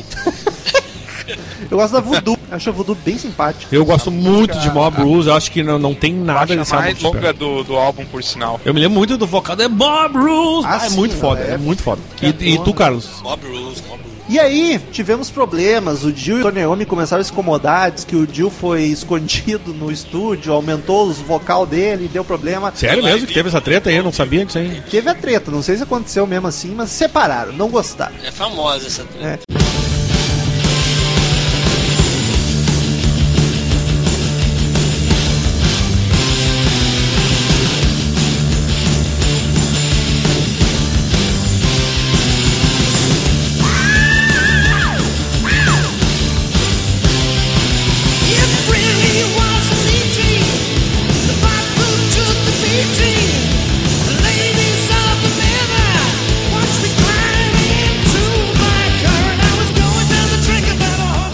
chamaram pros vocais o melhor vocalista Ah. que já passou Quem? pelo Quem? Black Sabbath. Sério que tu Quem? acha? Tu Quem? acha isso, Quem? Romulo? Eu jurei que tu era muito fã de Dio, cara. Ian Gillan. Mas Gillan é meu vocalista favorito de todos os tempos. Sério, porque tu é Só muito. perde pro Otis É Redding. porque eu acho engraçado que tu é muito. mu- Eu vejo tu Se o falando Otis muito. de- Redding tivesse tocado no Saba, ninguém segurava. É porque eu vejo, cara, porque tu, tu fala muito de Jill. Eu, eu jurava que pra, pra, pra- pra- era o Jill que era o teu preferido, cara. Ah, Ian Gillan, eu e o Douglas, os únicos do planeta. É, o Douglas é um que eu já tinha sabido. Esse álbum já teve podcast e o podcast lindo, por sinal. Foi lindo. Mas, ô Douglas, é um disco, 83, o disco Born Again, saiu com o Ian Gillan no- do Deep Purple, veio pros vocais, só gravou esse disco. É um disco bem experimental, né? Quase não dá pra contar com a carreira do Black Sabbath, é tipo um projetinho paralelo, E o Geezer né? É Butler, estranho. o Butler saiu, foi o último disco, né? Sim, mas O ele Bill tá Walsh, nesse ainda. né? Hoje, hoje o cara olha pro Born Again, de tanto ouvir o Born Again, é até um álbum até engraçado. É, é engraçado no sentido de ser engraçado mesmo de você ouvir esse álbum, porque não tem nada a ver com a banda, assim. Não tem nada a ver, cara. Só um parênteses, a gente esqueceu de falar que no Mob Rules o Bill Ward tinha saído e veio o Vini Appice, que é o Minion do Isso. Ah, olha aí, é verdade. Mas assim, ó, amigos, as formações, os Music Side não vai conseguir, então meio que É, um foda-se entre mesmo. sai danado. É, né? mas assim, o Vini Appice é o Minion do Dio. Quando o Dio vem pro sábado, ele vem junto, quando ele sai, ele sai junto. E, cara, e, e- e o Born Again tem uma coisa muito. Quase Power também, né? Sim, nós chegaremos? O Born Again tem tem uma coisa muito louca porque ele. A crítica malhou esse álbum a full, tá ligado? É, só o Douglas gostando. Mas não, Max não, mas aí que tá. No, no- na Inglaterra foi sucesso comercial, cara. Mas Esse ele- álbum ficou número. Foi em quarto lugar das paradas do, do, do- do Reino Unido. Ele e não é pouca coisa, cara. Ele ama ou odeia. É tipo É, o PT. Não tem meio termo. Não. PT, vai, vai comparar Born Again com PT, aí tu tem PT que, eu odeio. tu tem que A ser esperança preso. A esperança venceu o medo. Anota aí, produção. Meu álbum favorito. Bah, não tem Black como. Sabbath. Eu acho muita forçação. No sentido... Não, não é o que. Cara, é o que eu mais gosto, não é o melhor álbum. Não Eu é também o melhor não. álbum. Não, não acho o melhor álbum do Black Sabbath. Mas é o Melhor álbum que eu mais gosto. Melhor de ouvir. É o que eu mais gosto, cara. Bah, eu não É consigo. aquele, chegar sabe, sabe quando, quando, quando tu tá. O cara tá assistindo uma coisa de Fórmula 1, aí o cara olha assim, dá Mercedes, tem Ferrari, e o cara fica torcendo lá pra Force India. É o Hot Space. É o Hot Space, né? Cara, é um. é Assim, ó, é um álbum único, né, cara? A gente já falou num podcast, a gente pode ficar mais falando mais um podcast sobre, só sobre Born Again e eu sou parceiro pra falar, cara. Porque é um álbum que eu gosto, assim. Eu fico tão feliz não E ser o único. pouco passa um tempinho assim e eu ouço umas duas faixas, assim, porque, cara, é, um, é uma loucura. O, é interessante, né? Porque assim, ó, esse álbum só pra fazer um. Uh, pra falar um pouco mais dele, é muito legal porque é um marco na carreira também. Impressionante como o Black Sabbath é, um- é uma banda que consegue alavancar a carreira do vocalista, né? Porque fez a carreira solo do Ozzy virar um sucesso porque o cara tocou no Black Sabbath. Sim. O, o Dio, depois saiu do Sabbath, explodiu. Aí o- Explodiu, o, que entendeu? tava- Hã? Explodiu. Aí. Um trocadilho barato. O, mas o, o, o, o Gillan já era um vocalista super conhecido, então fez esse tom, tom foi, cara, foi completamente no trago, foi assim, ó, cara, os caras bebendo e, e cantando, fizeram esse álbum, e aí depois ele saiu e voltou pro, Pro Purple. Purple e fez Super Strangers, que a gente também fez álbum. Ah, Não? Perdão, fez podcast. A gente gravou de Perfect Stranger já? Eu acho que não, hein? Já, já, já. Já? Puta, olha só, tô bem louco. Já. Foi o que a gente quase gravou duas vezes. Foi em 83 e o Perfect Strangers em 84. É. A gente comenta mais no podcast sobre Born Again, mas o Gillan topou gravar esse, entrar pro sábado assim, bebaço. Tipo, eles estavam num bar, convidaram e no Já outro pensou dia. se você toca no Black, cantando Black Sabbath? É, tipo, ai que milhão, e tava lá. Tipo, vamos marcar? Vamos. E marcaram mesmo. E, e funcionou. Mas assim, Douglas, Tipo, é o cara fala assim, ó, não, eu vou lá, daí os caras ficam assim, ah, ele falou isso, isso na parceria, Vai quando o cara apareceu, entendeu? Mas o cara foi no ensaio, tá ligado? Falou, pô, o cara veio mesmo. Então vamos gravar esse negócio aí. zoeira. Ô Douglas, mas tu, tu acha que é um disco que não tem nada a ver com o Saba, mas eu discordo num ponto. Eu acho que é o disco mais com mais cara de Black Sabbath na essência, no sentido de ser macabro. Coisa, que, o, coisa que os do Dio não eram, tá ligado? Ah, não, o do Dio Macabro não tinha. Nada. Não tinha, é verdade. E esse, e o, e o Born Again, eu acho que retomou essa parte de ser um disco sombrio, um disco do mal. tá É verdade. Que nem os Ozzy Ah, eram e- lá no começo. E tem uma questão aí que foi durante quase toda a carreira do Black Sabbath pós eh, Dio, que toda hora o, o Tommy Iommi não queria que o álbum se chamasse Black Sabbath. Ele tentava fazer como se fosse outra coisa. E a gravadora falava, não, porra nenhuma, vai ser Black Sabbath, porque vende muito mais, caralho, é quatro. Toda vez o Tommy Iommi tentava não chamar a banda de Black Sabbath e a gravadora não deixava. É. Esse foi um dos casos. Aí depois o Ozzy vem encher o Aí a Sharon conseguiu. Mas a. O Rômulo, vocês pros colegas todos eu pergunto, pode ser pelo. Começar pelo Rômulo preferida do disco aí, cara. Born Again, a homônima pra mim, é a balada mais linda Eu, carreira eu do já vou dizer a minha, Trash, eu acho foda pra caralho. A minha é. Zero the Hero. E tu, Douglas? Zero the Hero. Olha aí, gente. E a, a Music deu uma estrelinha e meia. Não se fuder, sabe? O, e o álbum Guide da Rolling Stones deu três. Foi um pouco mais bacaninha com eles. E aí o Gillan viu que esse negócio de gritar tinha que deixar pro Jill. Ele parou de beber uma semana. viu o que que eu tô fazendo aqui? Acordou, tá ligado? Puta merda! Que porra é O essa? cara começou bebendo de Purple, ficou sóbrio no sábado, tá ligado? O que, que eu fiz, caralho? Da minha vida? Cadê o Blackmore? e aí vo- voltou pra casa pro de Purple, que virou Arelina de Amor.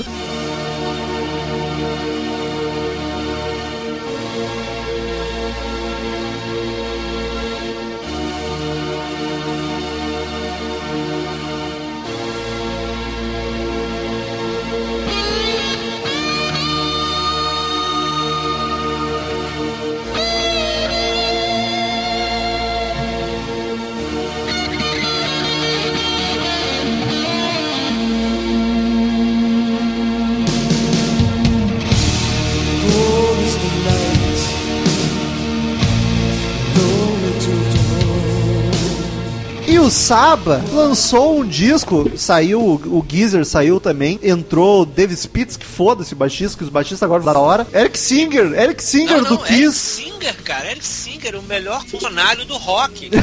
O melhor funcionário Não, do rock. Hoje Ele- tá no Kiss, é o melhor funcionário do Kiss. Ele chega na hora certinho, toca direitinho. Ele briga com o Robert Trujillo de melhor funcionário.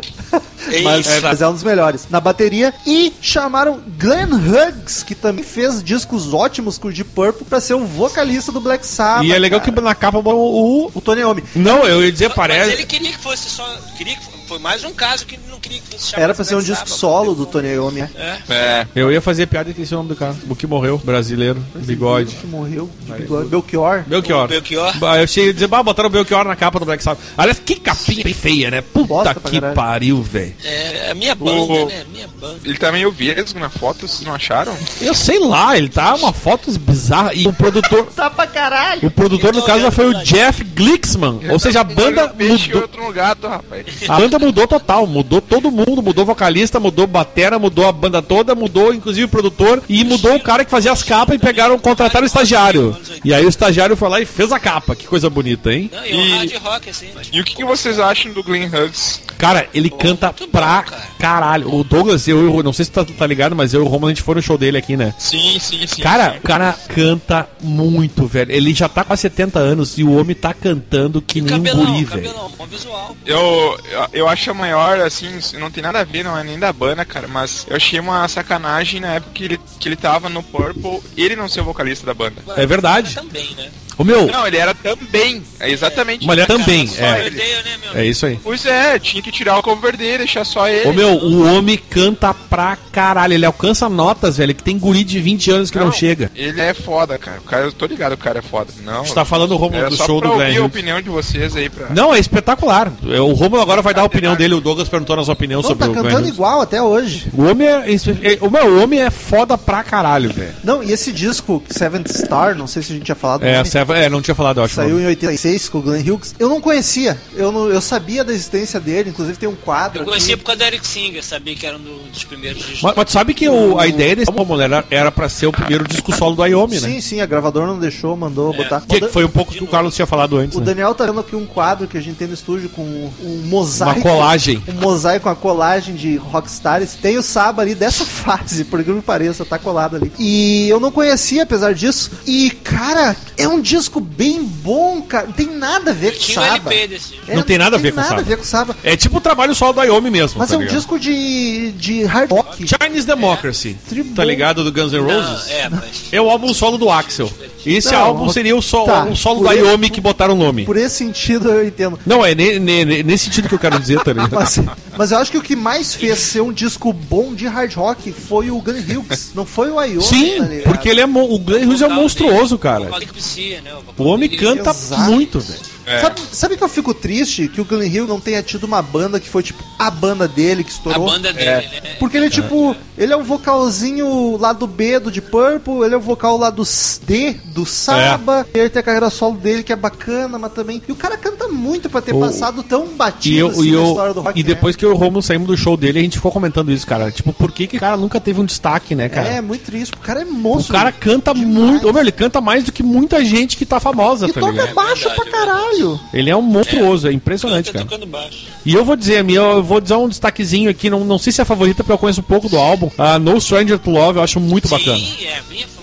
Eu acho que eu destaco essa. Eu não destaco nada porque eu ouvi Nossa, ele pela que primeira vez. linda, cara. que. Achei todo o Acho que disco foi bom. que eu ouvi do álbum, inclusive. E tu, Douglas, tu tem alguma, alguma coisa pra destacar aí, não? Ah, acabou de dizer. Douglas? É que eu não ouvi. Não, eu também concordei com você. Com No Stranger to Love. Foi o único que ele ouviu. Isso. E o Romulo não Foi destacou que eu nada. ouvi do álbum. Eu destaco porque eu ouvi hoje o disco pela primeira vez. Gostei de todas, todas, e mas nenhuma em especial. Assim, É, um disco todo bom, assim, de hard rock. Tem nada de Black Sabbath. Mas recomendo pra ouvir, assim, pra tu que já ouviu o tour de Sabbath, tem mais o que fazer da vida. Sim, sim. Ou que vale É que essa fase agora começa a ficar mais. mais Ou se tu curte o Glenn né? No de Purple, ouve esse disco, cara. Vai, vai curtir. Vai na tu vai curtir, porque é um disco bom. E, inclusive, peraí, estrelinhas, vamos falar as estrelinhas, né? Porque não pode falar do Seven Star, que foi no caso da All, All Music, três estrelinhas. Olha já só. subiu em relação aos últimos. E Porra, o, porra Ian Gillan. e o guia do- dos Stones deu duas. Aqui eles deram uma baixadinha, deu só duas estrelinhas álbum. E aí, não sei se vocês estão ligados do porquê que o Hughes saiu da banda.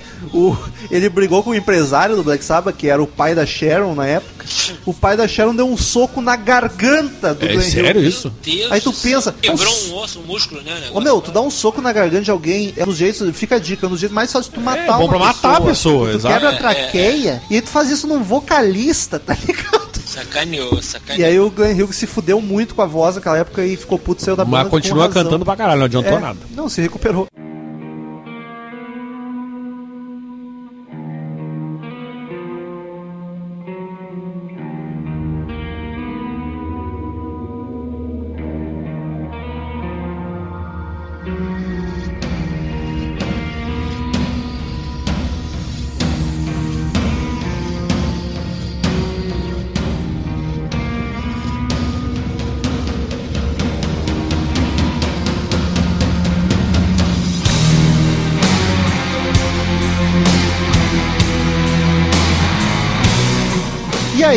Saba entrou na fase. Ó, baixistas. Falou no. Não, baixistas mudaram, foda, a começou a mudar pra caralho. Entrou o Cozy Powell no próximo dia, foda-se. Mudou muita gente. Mas o vocal, vamos focar no vocal com os principais. Veio o tal do Tony Martin, que aí é a fase Blaze Bailey do Black Sabbath. Que pra mim é o vocalista lá do E do, do Sabbath. E é um dos que ficou mais tempo. Depois do Ozzy, é o que ficou mais tempo Uou, do Sabbath. o cara teve vida na banda. É, infelizmente. Em 87, com ele saiu The Eternal Idol. E aí eu já quero começar a falar. Eu acho que não precisa passar disco por disco, dá pra falar dos três dele que saíram aqui na sequência. Cara, eu tava conversando com o Daniel hoje de tarde. É muito o Wannabe Ele é. Ronnie James Dio. Total, cara. E tu vê que ele, ele, ele canta igual ao Jill, ele tem o jeito de cantar igual ao Jill, é impressionante, cara. Tem músicas que se, se tu não presta atenção, tu acha que é o Dio cantando. Eu tenho uma simpatia pelos corraçados. Vinde a mim os corraçados eu te defenderei. Coitado, o cara tinha uma tarefa em glória ali, né? De assumir o Black Sabbath. Realmente ele é um cantor mais genérico. Ele escolheu seguir o estilo do Dio e, cara, ele fez o melhor que pôde. Foi um dos shows que eu vi do Sabbath, foi com ele abrindo pro Slayer, que abriu pro Kiss. Mas é que tá, ele não é um vocalista ruim, de Não, jeito nenhum, não, ele é um bom vocalista. não, não. Mas ele é um cara que não nitidamente tem. né? Ele, ele, Ô, Carlos. ele nitidamente tem influência do, do tá Ô? Carlos, mas o Jill também tinha uma, uma função desgraçada. O Ian Gillan também tinha uma função filho da puta. Mas por isso o ele veio depois Hughes desse. também Mas tinha. E todos conseguiram Eles eram fazer melhores, bem. Né? Eles eram melhores. E aí o Tony Martin, puta que pariu. Cara, sério. Eles tinham mais personalidade, os outros, né? Eles não tanta personalidade. Não, tanto é que ele imitava, ele parecia que tava Exato, imitando o Jill, né? Eu fiquei meus estudos Mas hoje. você sabe que o Tommy Iommi adorava ele. Devia ser um ótimo funcionário. Ah, alguém tinha que adorar, né? O- eu, eu foquei meus. Banda. Eu foquei meus estudos hoje pra Tony Martin, porque o resto já conhecia tudo, daí foda-se, era o que eu mais precisava conhecer. Cara, eu ouvi os cinco discos dele com o Black Sabbath hoje, e eu terminei brabo, tá ligado? Porque ele não tem personalidade nenhuma. Não, Ah, primeiro. Legal, vai. Não, não- não é um Black Sabbath. Não, não tem música ruim. Não tem música ruim. É, é tudo bacana.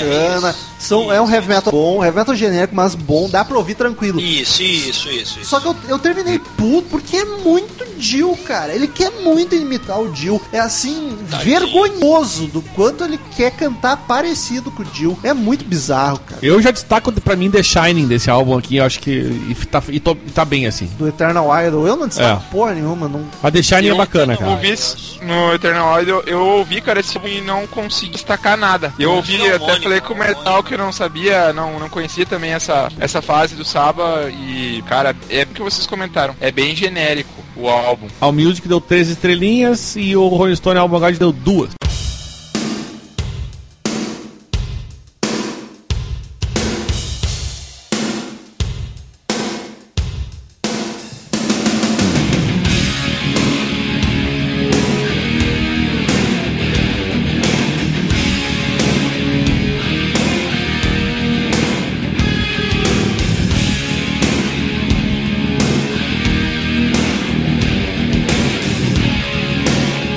Em 89 mais um disco que é o Headless Cross, que é que é o que Eu traz, gostei desse álbum. que é o que traz na capa a cruz clássica do Black Sabbath, por incrível que pareça. cruz. O Cozy Powell tocou aqui, né?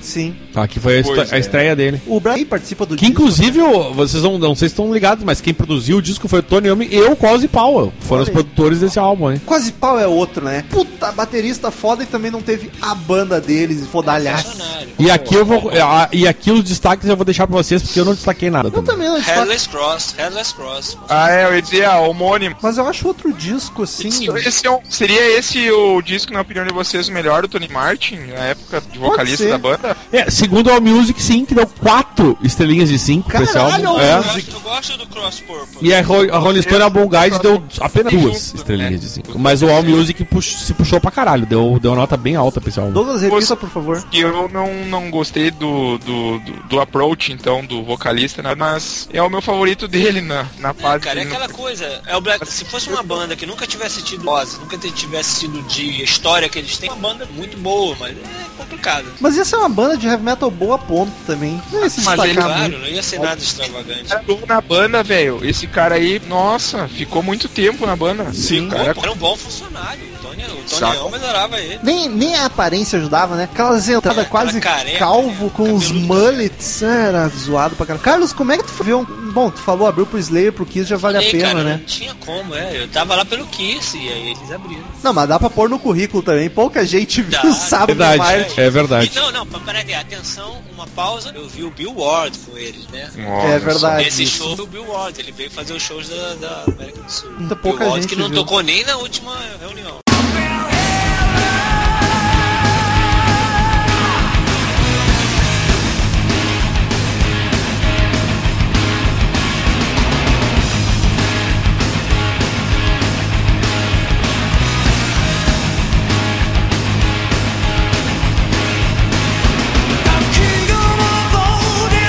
E aí em 90 sai Tear. Que, que inclusive muita gente disse que era uma Que é- coisa tinha a ver com, com a mitologia nórdica, que seria um álbum conceito, mas o, o Neil Murray, que foi o baixista, Sabbath. ele falou, cara, é, não, mas o, o Neil Murray falou, cara, não, cara, é, elas têm alguma relação, mas em nenhum momento a gente tentou É fazer um, um álbum conceito sobre mitologia nórdica. É que a, a, a fonte ajuda também a remeter a isso, Daniel. E. Ah, claro, óbvio, o nome, é né? Deus, o é Tyr. Deus nórdico. E as músicas, né? É, Tem uma banda, inclusive, uma banda de viking metal Chama-se- muito foda, que é Tear. Valhalla. Isso, exatamente.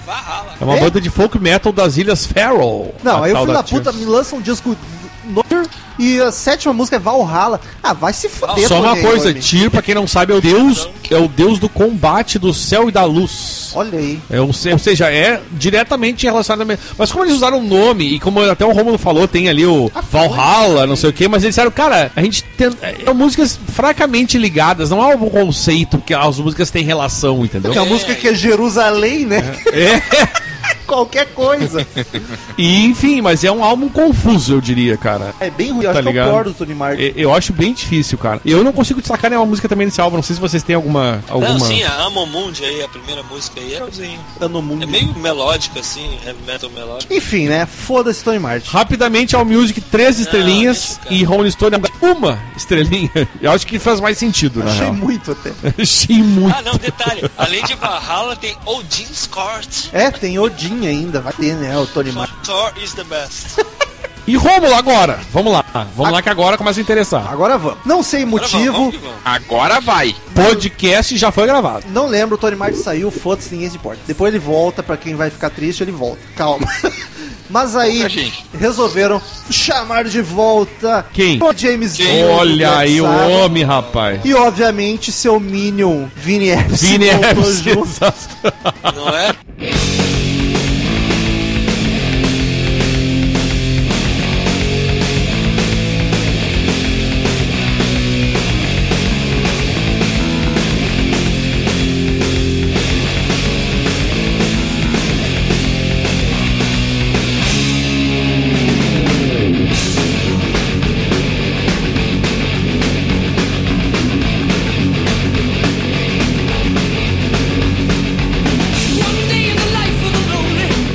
lançam o disco em 92, o The Humanizer, que tem podcast pra quem ouvir a gente falando música por música. É verdade. Eu, Daniel e. Não lembro quem gravou. Douglas? também Foi não. o Douglas? Não. Não, não, foi o Douglas. Não lembro quem gravou. Não sei. Não, acho que não foi o Douglas. Faz um tempinho. Olha, já. se foi, meus parabéns, esqueceu, mas eu não sei. Eu esqueci, pode ser. Ah, eu participo de bastante, porque participava, né?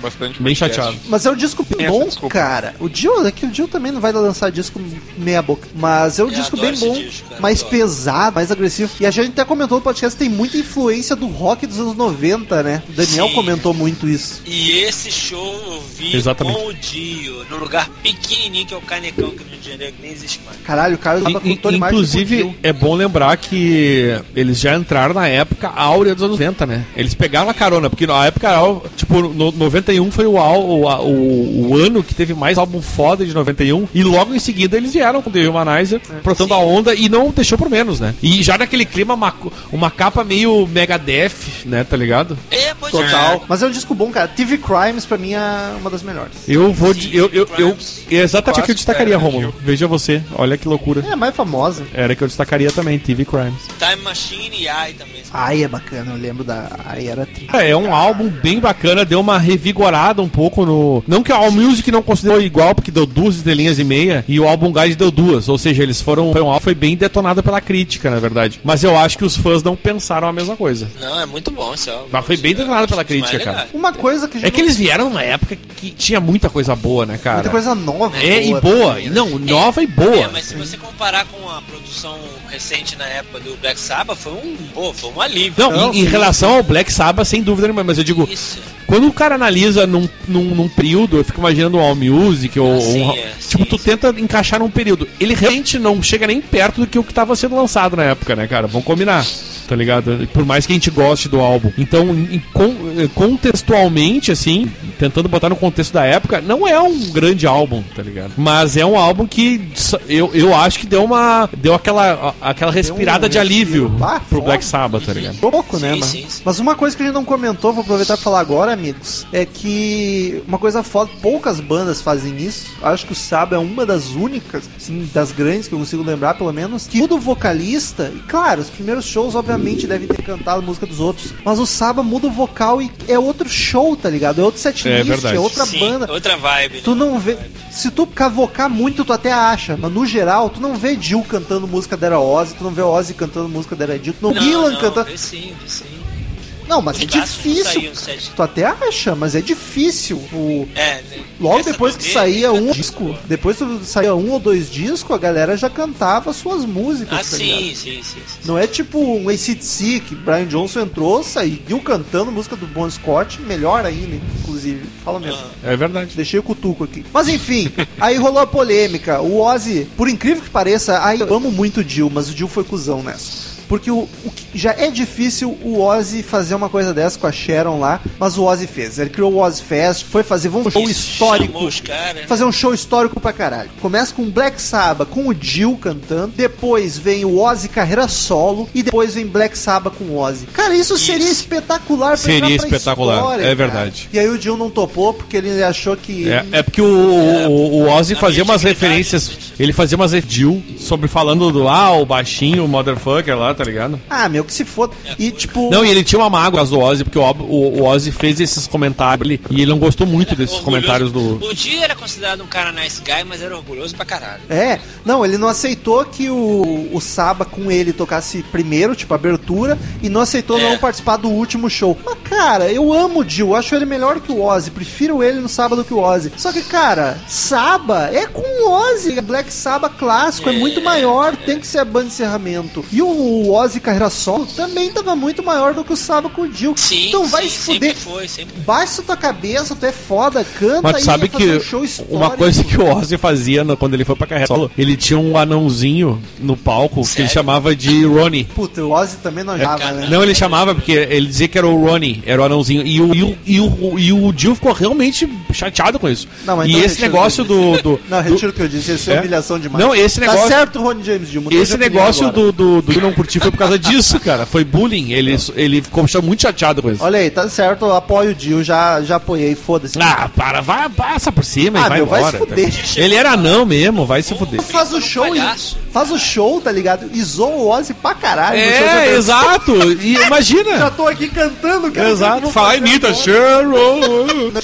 Ah, eu sei, mas podia ser. Mas enfim, e aí por causa disso o, o Jill saiu. Aí quem fez esses shows foi o Rob Halford, o Das Priest, foi Rob chamado Halford, é, última hora. que louco. Que é um Aliás- puta vocalista, mas aliás, não combina nada. Uma também. coisa que eu não falei, mas não sei se você sabe, sabe você sabe quem era o vocalista que era pra ser o, o cara no, depois que o Ozzy saiu antes de entrar o, o, o, o Jill, cara. O Neil foi convidado, não, Não, sei não, se tu vai não. falar. Tem um cara melhor ainda. Tem. Robert Plant. Não, vai, vai melhorar. É o Michael Bolton. Ah, o Douglas me Michael contou Bolton. isso. É, o 2004. Michael Bolton era o, Sim, sim. era o cara que era pra substituir. Quem, quem toca a, a, a flautinha lá nos, nos clipes, chato pra caralho. Ele era um cara que antes disso ele tinha uma carreira ligada ao rock. Carreira na farofa aí. O Michael Bolton não é que ele canta. Ele, ele Carlos. Esse mesmo, esse mesmo. compôs várias músicas do Princess of the É, né? O Carlos não consegue, Daniel. O Carlos não consegue. Quando ele começa, ninguém segura. Vai, Daniel. Michael Bolton. É isso aí, e aí não foi. E aí ele a sax e virou aquele When a man loves a-" como o Doja acabou de Eu lembro de 2004, o Douglas me contando essa história. How am I supposed to live without you? Enfim, aí o tio sai da banda e aí, pra quem ficou triste com a saída, voltamos para mais dois álbuns com o Tony Martin. O Ah. Tony Martin retorna funcionário do mês. com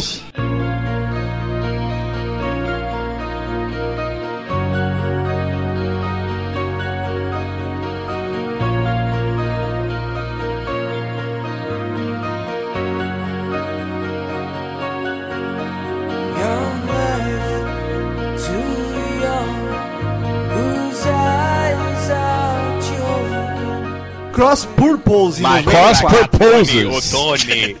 O Tony é o meu rock. Ele faz rock, hein? É o rock do. Agora sabe o que é mais louco?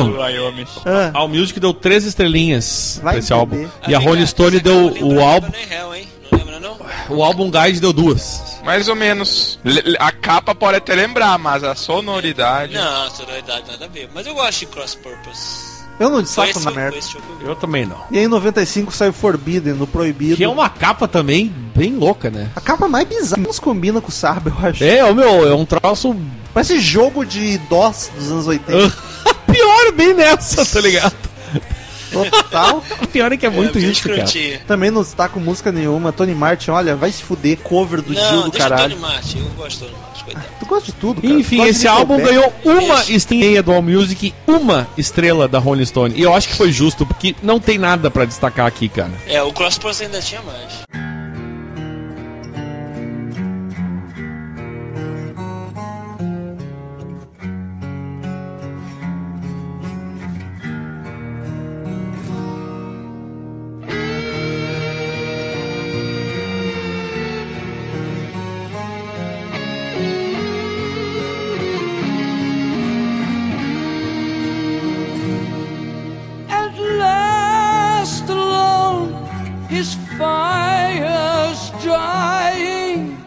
E a banda para.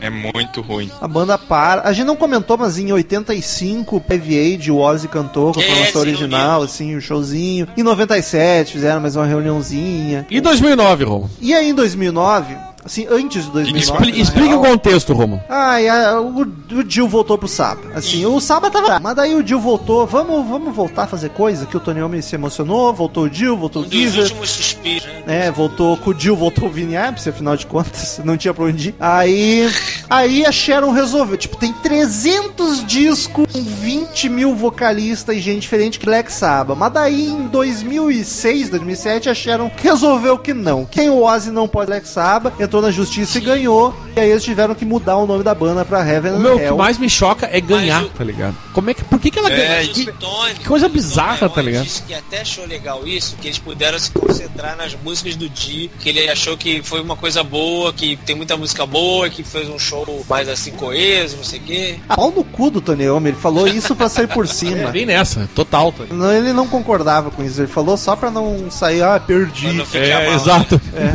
Mas eu achei, a eu- assim, tudo bem, pode não ter sido o que ele queria, mas era uma proposta legal, tocar só as músicas. A né, fazer- proposta é muito boa. E o, e o álbum que eles lançaram Eles foi. vieram pra cá, vieram pra cá com essa. Sim, Sim, em 2010 eles já. Foi a última vez que o Dio veio ao Brasil. É, e aí em 2009 eles lançaram The Devil You Know Com o nome de. de Heaven and Hell. Mas pra é Black. Sabbath, foda-se, não é porque a Sharon resolveu que a justiça aceitou que a gente vai. O CMM tá acima da justiça. Que é, eu acho que é a capa do Aba a mais satânica e blasfemadora de todos os tempos. É verdade. Puta que É o pariu. bichão gampudo ali, com Jesus Cristo atrás crucificado. Todo espinhado É. também. Tenso pra É cacete. bem, é bem, é, e ver- aquela clima vermelho do infernão, assim, bem tenso. Eu lembro quando saiu esse disco. Inclusive tá ali no disco. Eu também lembro. No quadro. Ah, naquele quadro das colagens. Tá até Heaven and Hell bem grande. Mas é um disco bem pesado, né, cara? Eu tava é uma coletânea hoje. também, né? O. É, é um disco pesadaço, assim, é bem bom, eu acho. Não tem nenhum hit, mas é um disco, assim, bem bacana, bem visão.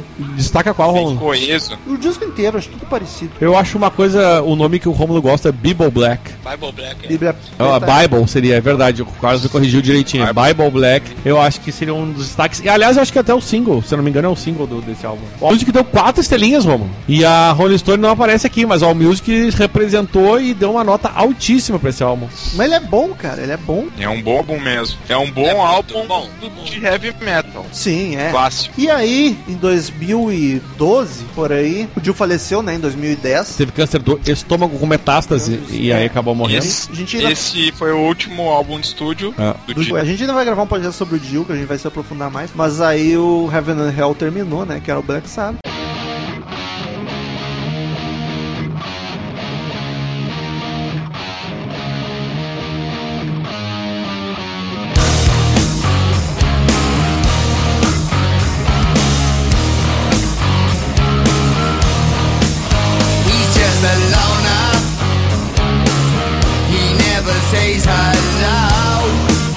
E aí, em 2012, voltou o Saba, quase reunion. Rolou toda aquela polêmica que o Bill Ward não conseguiu voltar por problema de contrato. Aí ele disse que é problema de contrato, que a Sharon não queria pagar e ele ele não, não investimento. conseguia tocar, né? Exatamente. E eles diziam que o Ele Bill tipo Ward. o Peter Chris quando voltou. Que se o Bill Ward tocasse duas horas de show, ele ia explodir na bateria e morrer. Isso.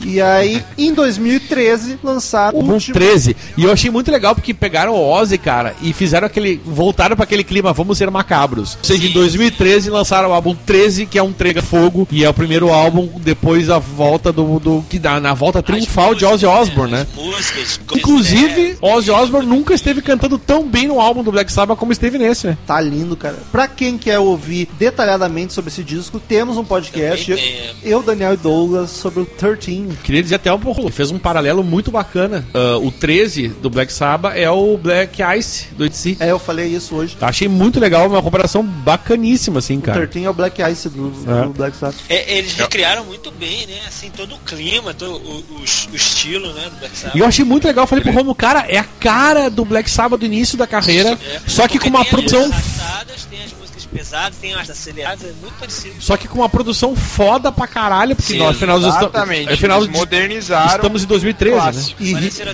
E. E o Ozzy cantando como nunca esteve cantando nos álbuns do Black Sabbath, porque até então, né, ele começou a cantar muito mais na carreira solo É. e ficou espetacular, cara, eu gosto muito desse álbum.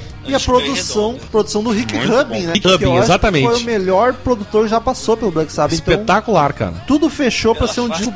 Ah, esse é um Midas, cara. Esse Inclusive, é, All Music. All Music 4 estrelinhas e meia.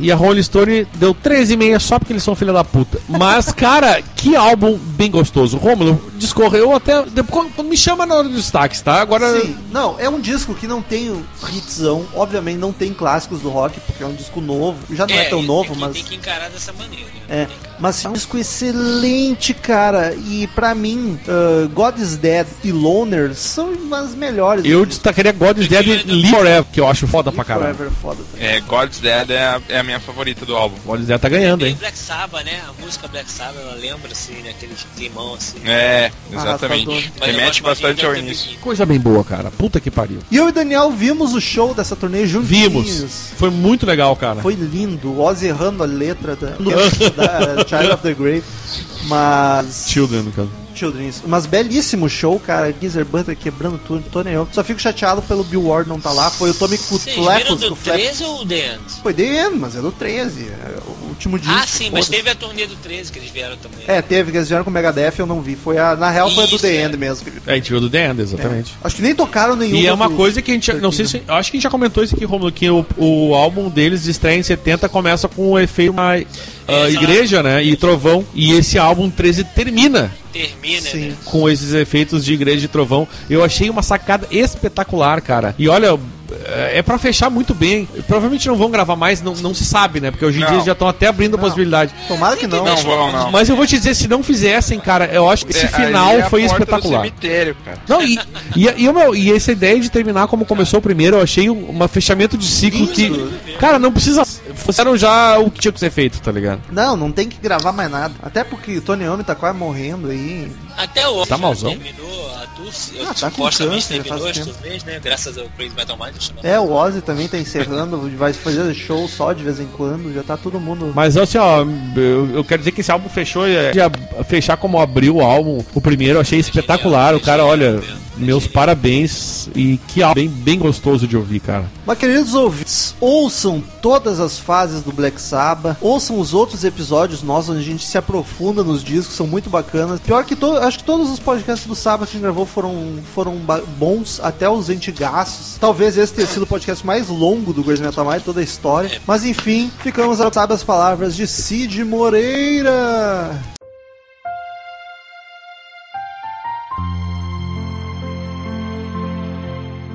Esperança venceu o medo. Carlos, 5412. Return.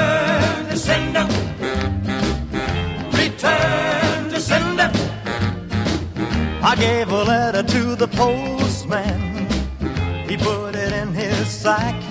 Então, queridos ouvintes, quem quiser mandar e-mail pra gente, clica em contato no canto superior direito do site, ou mande e-mail direto para crazymetalmind, arroba crazymetalmind.com, curta a fanpage no Facebook, facebook.com.br crazymetalmind, siga-nos no Instagram, arroba crazymetalmind no Instagram, que lá é bacana, Instagram tá uma rede social bem divertida, arroba no, no Twitter agora, siga no Twitter, arroba crazymetalmind, arroba Douglas Renner, Renner com dois N's, arroba Ezerhard, arroba metalromulo, arroba Carlos Augusto Monteiro. É isso aí, Daniel, primeiro e-mail da semana vai que é tua. Pod, como diria o Douglas, podcast 102, Black Sabbath, Born Again. Olha que, que bonito. Gravamos de sábado e e-mail veio. Isso foi sem combinar, hein? Só faltava ter vindo um sábado. E Emerson Aparecido Marques mandou aqui pra nós. Salve, amigo do CMM. Estou ouvindo alguns podcasts antigos do site e não podia deixar de comentar sobre esse episódio em específico. Sou suspeito pra falar desse disco, uma vez que sou fã de Deep Purple, principalmente da fase com Ian Gillan e também do Black Sabbath. Born Again é provavelmente o meu disco favorito do Black Sabbath, apesar da produção sofrível. Até mesmo a versão remasterizada não é muito boa. Porém, a combinação do Black Sabbath com os vocais do Ian Gillan soam perfeita aos meus ouvidos, depois de passar da estranheza inicial. Mas acredito que esse disco seria muito mais clássico e relevante se fosse uma espécie de super grupo ao invés de mais uma tentativa do Black Sabbath com outro vocalista. Talvez. Meus destaques do disco Trash, do Disturbing the Priest, Zero the Hero, Hotline e a faixa homônima. Metade do disco, hein? Esse disco merece 8 caveirinhas e meia, na minha opinião, de merda. Apesar de gostar muito de ser o disco que mais ouvi do Black Sabbath, até mesmo pela estranheza inicial que mencionei, não consigo dar uma nota maior pelos problemas apresentados também no podcast, além da capa horrível. A capa é top. Sem mais obrigado e pela atenção e tchau! É feia, mas é top. Já emenda aí, Daniel, que ele mandou dois e-mails. Aí ele mandou um outro falando sobre o. Par... Não, não. Eita, rapaz. Sobre o. Batalha de Discos 1991. Salve, amigo CMM. Na última leitura de e-mail, o Romulo falou que se eu mandasse uma lista com 24 discos de 1991, poderia rolar a batalha. Ele fez, é um filho da puta. Missão dada, missão cumprida. Completei aquela lista do último e-mail para um total de 30 discos. Dessa forma, vocês poderem eliminar alguns deles antes do podcast em si. Não precisam ler a lista inteira no e-mail, mas vale ressaltar um outro disco do Grunge lançado no mesmo ano, The Temple of the Dog, da banda de mesmo nome, projeto que reuniu em algumas faixas Chris Cornell e Ed Vedder, um belíssimo disco. Ele mandou aqui, não vamos ler tudo. É, não, não precisa ler. Mas ele mandou 30 discos lançados em 91. Ou seja, tem que sair a batalha agora. Não, vamos fazer, vamos fazer. A gente vai, eu vou conferir, não que eu não acredite em ti, mas vou conferir se todos são de 91 mesmo. Vamos até, como tem 30, vamos tirar alguns, talvez botar algum outro, mas vamos fazer. Uma hora vai, vai rolar, prometo. Batalha de discos de 91. Daniel, não apaga esse e-mail, tá? Deixa ali por causa do Pedro Reis. Assunto: feedbacks antigos e podcast Rush. Ele é de Belo Horizonte, em Minas Gerais. E aí, gente, tô aqui de novo. Ultimamente vocês fizeram um podcast que eu não tenho muita coisa pra comentar, como Prequel, que até hoje não ouvi completo, e Rush que eu gosto, mas não conheço tanto. Então, como tem um muito podcast antigo baixado no meu PC, vou comentar sobre eles. Acho bonito. Podcast do Engenheiros 44. meu podcast favorito de vocês na Olha isso, minha banda nacional. Porra, o 44 foi o que ele achou melhor. Depois, só ladeira abaixo. Olha aí. Meu podcast eh, da minha banda nacional favorita. Conheci muita coisa e muita música da banda, inclusive minha música favorita deles, Anoiteceu em Porto Alegre. Olha, um cara de Belo Horizonte prefere Anoiteceu em Porto Mas, Alegre. gente, nada a ver. Essa música é linda. Nesse, vocês disseram que Várias Variáveis não é um álbum tão bom assim, mas viria a ser o único álbum do Engenheiros que vocês iriam gravar. Por enquanto, e a gente muda de opinião também, né? 44 deve ter sido 2012 no máximo. Qual é a música 1 e 2? Torci pro Daniel e torci com todas as minhas forças pro Marcel. Os dois perderam. Ultimamente eu tô Nazik tudo, inclusive o menino Firmino que tá na reserva da seleção. Aliás, chame mais o Douglas pra participar de podcast, please. Tá aí, gravou hoje. Batalha de Vocalistas 88. Fiquei triste pelo Robert Plant ter perdido logo na primeira, mas feliz pra caralho pelo deus Steven Tyler ter vencido. Jurava que o Fred Mercury que iria vencer. CMM sempre me surpreendeu nas batalhas. No de bandas nacionais, que o Mutantes venceu, também foi uma baita surpresa pra mim, mas eu juro que é melhor não ser o normal. Pete ter ganho de Matanza me fez rir muito do Rômulo putíssimo. Cara, até hoje eu não engoli isso.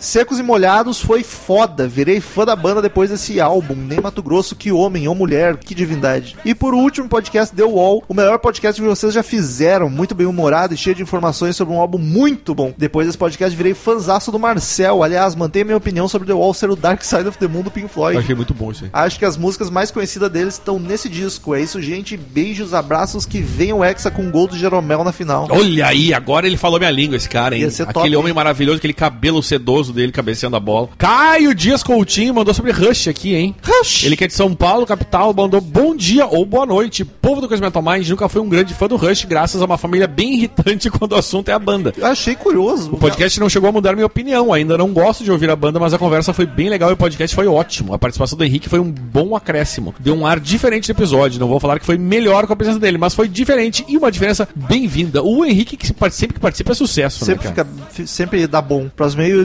de Rafael Araújo. Ele diz Padrim. Opa, gostei do título, hein? E aí, galera do CMM, beleza? Acabei de ouvir o episódio sobre Permanent Waves do Rush, mas prefiro comentar sobre o fato de ter me tornado padrinho do Crazy Olha Metal que homem lindo. Olha só. A desculpa por eu ter feito isso só agora é bem ridícula. Como a maioria das pessoas, eu ouço podcast fazendo alguma atividade. Vocês falam do padrinho sempre no começo dos episódios. Aí eu pensava, pô, vou entrar nesse padrinho aí pra dar uma força pro pessoal. Só que nunca dá pra parar o que você está fazendo pra ir fazer cadastro padrinho. Então os episódios vai rola os episódios vão rolando, no final você nem lembra mais que o padrinho existe e vai fazer suas coisas. Enfim, estou relatando isso porque eu acredito que outros ouvintes não devem apoiar por motivos parecidos, já que o valor da contribuição não é desculpa. É muito importante apoiar os criadores de conteúdo que a gente curte. Ou alguém aí tá com saudade de depender do conteúdo de rádio? Ah, gostei daquele hater que apareceu. Mensagens de haters são muito divertidas. Espero que ele volte. Abraço, Rafael Araújo de Recife, Pernambuco. E eu acho que faz sentido, cara. Acho que a gente tem que começar a falar do padrinho no final também, nos e-mails. Eu acho que pode falar ah, no começo e no fim. E no meio. Mas aí eu acho que no começo tu pode contar a história fi- no final, no fim, tu só, Só dá uma- lembra. só lembra. Vai lá no padrinho, Isso, ouvinte. é, Ó, é, padrinho. eu acho que pode ser agora. assim. Vai. Ah, eu só queria dizer, cara, ah, ah, o negócio que ele falou sobre o valor é muito real. Porque assim, ó. Um real, é- cara. É isso que eu, exatamente o que eu ia dizer. Porque, cara, se todo mundo que ouve o Crazy Metal Mind desse um real, Cara, eu podia viver disso e ia sobrar. a gente ia estar muito bem, cara. Se todo mundo desse um real, podia parar de pagar 50, mas se todo mundo desse um real,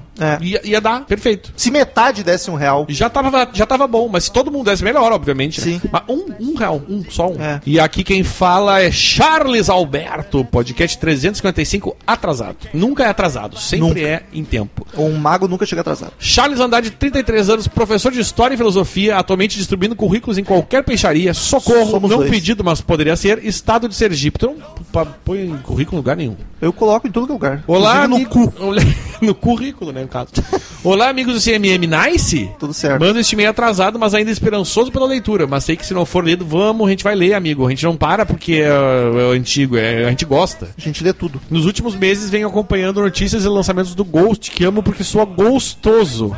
Oh. Calma, melhora. Ou piora. Ah, ah, ah. Eis que ouço uma faixa do novo disco It's a Sin. Algo nela me soa familiar. Pesquiso. Descubro tratar-se de um cover de Pet Shop Boys. Acalmo. Mas ainda tem algo errado. Minha memória auditiva nunca me deixa na mão. Aí que vem a surpresa à tona. Com exclusividade para os fãs, os trago o petardo do apresentadora do Bispo, Eliane e seus dedinhos sujos em seu plágio da canção gostosa em a gostosa em A Força do Mestre. Favor tocar os áudios comparando. Então, vocês vão no YouTube e ponham Eliana A Força do Mestre. O editor tá com preguiça. Eliana, que olha, eu sou apaixonado pela Eliana desde criança. É bem boazinha, né? Bah, até hoje tá uma milf É, topzera. uma milfzona boa. Enfim, mas é É, versões brasileiras, ó. Dá pra ir pro podcast versões brasileiras. Próximo e-mail de Rafael Peixoto, sugestão de podcast de banda. Ele é de Fortaleza, Ceará. Fortaleza. Fala galera maldita do CMM. Sou ouvinte recente do podcast. Meus primeiros episódios foram os que vocês fizeram sobre dois últimos álbuns do Ghost, que ficaram sensacionais. Tanto os episódios quanto os álbuns. Visto isso, venho dar uma sugestão de banda pra vocês tratarem no podcast futuro. Essa banda é o Parkway Drive, uma banda australiana. Padrim! Uma banda australiana de metalcore muito boa e muito porrada na orelha, haha. Aqui pelo Brasil não é muito conhecida, mas o trabalho dos caras é muito bom, principalmente no que diz respeito a construir músicas inteiras com um peso absurdo sem deixar o som chato e enjoado. Valeu, galera, e viva o metal! Vai Rômulo, hein? Viva o Rômulo. Ô louco, cara, vou ouvir, vou ouvir pra conhecer, ver qual é que é, mas pra rolar padrinha é de certeza, porque com a banda bem lá do B, assim, pode, rolar, já, vai, já não tem previsão de acabar, então sempre vai ter banda pra falar, mas provavelmente demore. E a quem mandou rica, rapaz? Patri- Patrícia Giovanetti, 33 anos do Rio de Janeiro, mandou tomando café da manhã com Rush. Ô, o Henrique, o Henrique voltou. O Henrique voltou.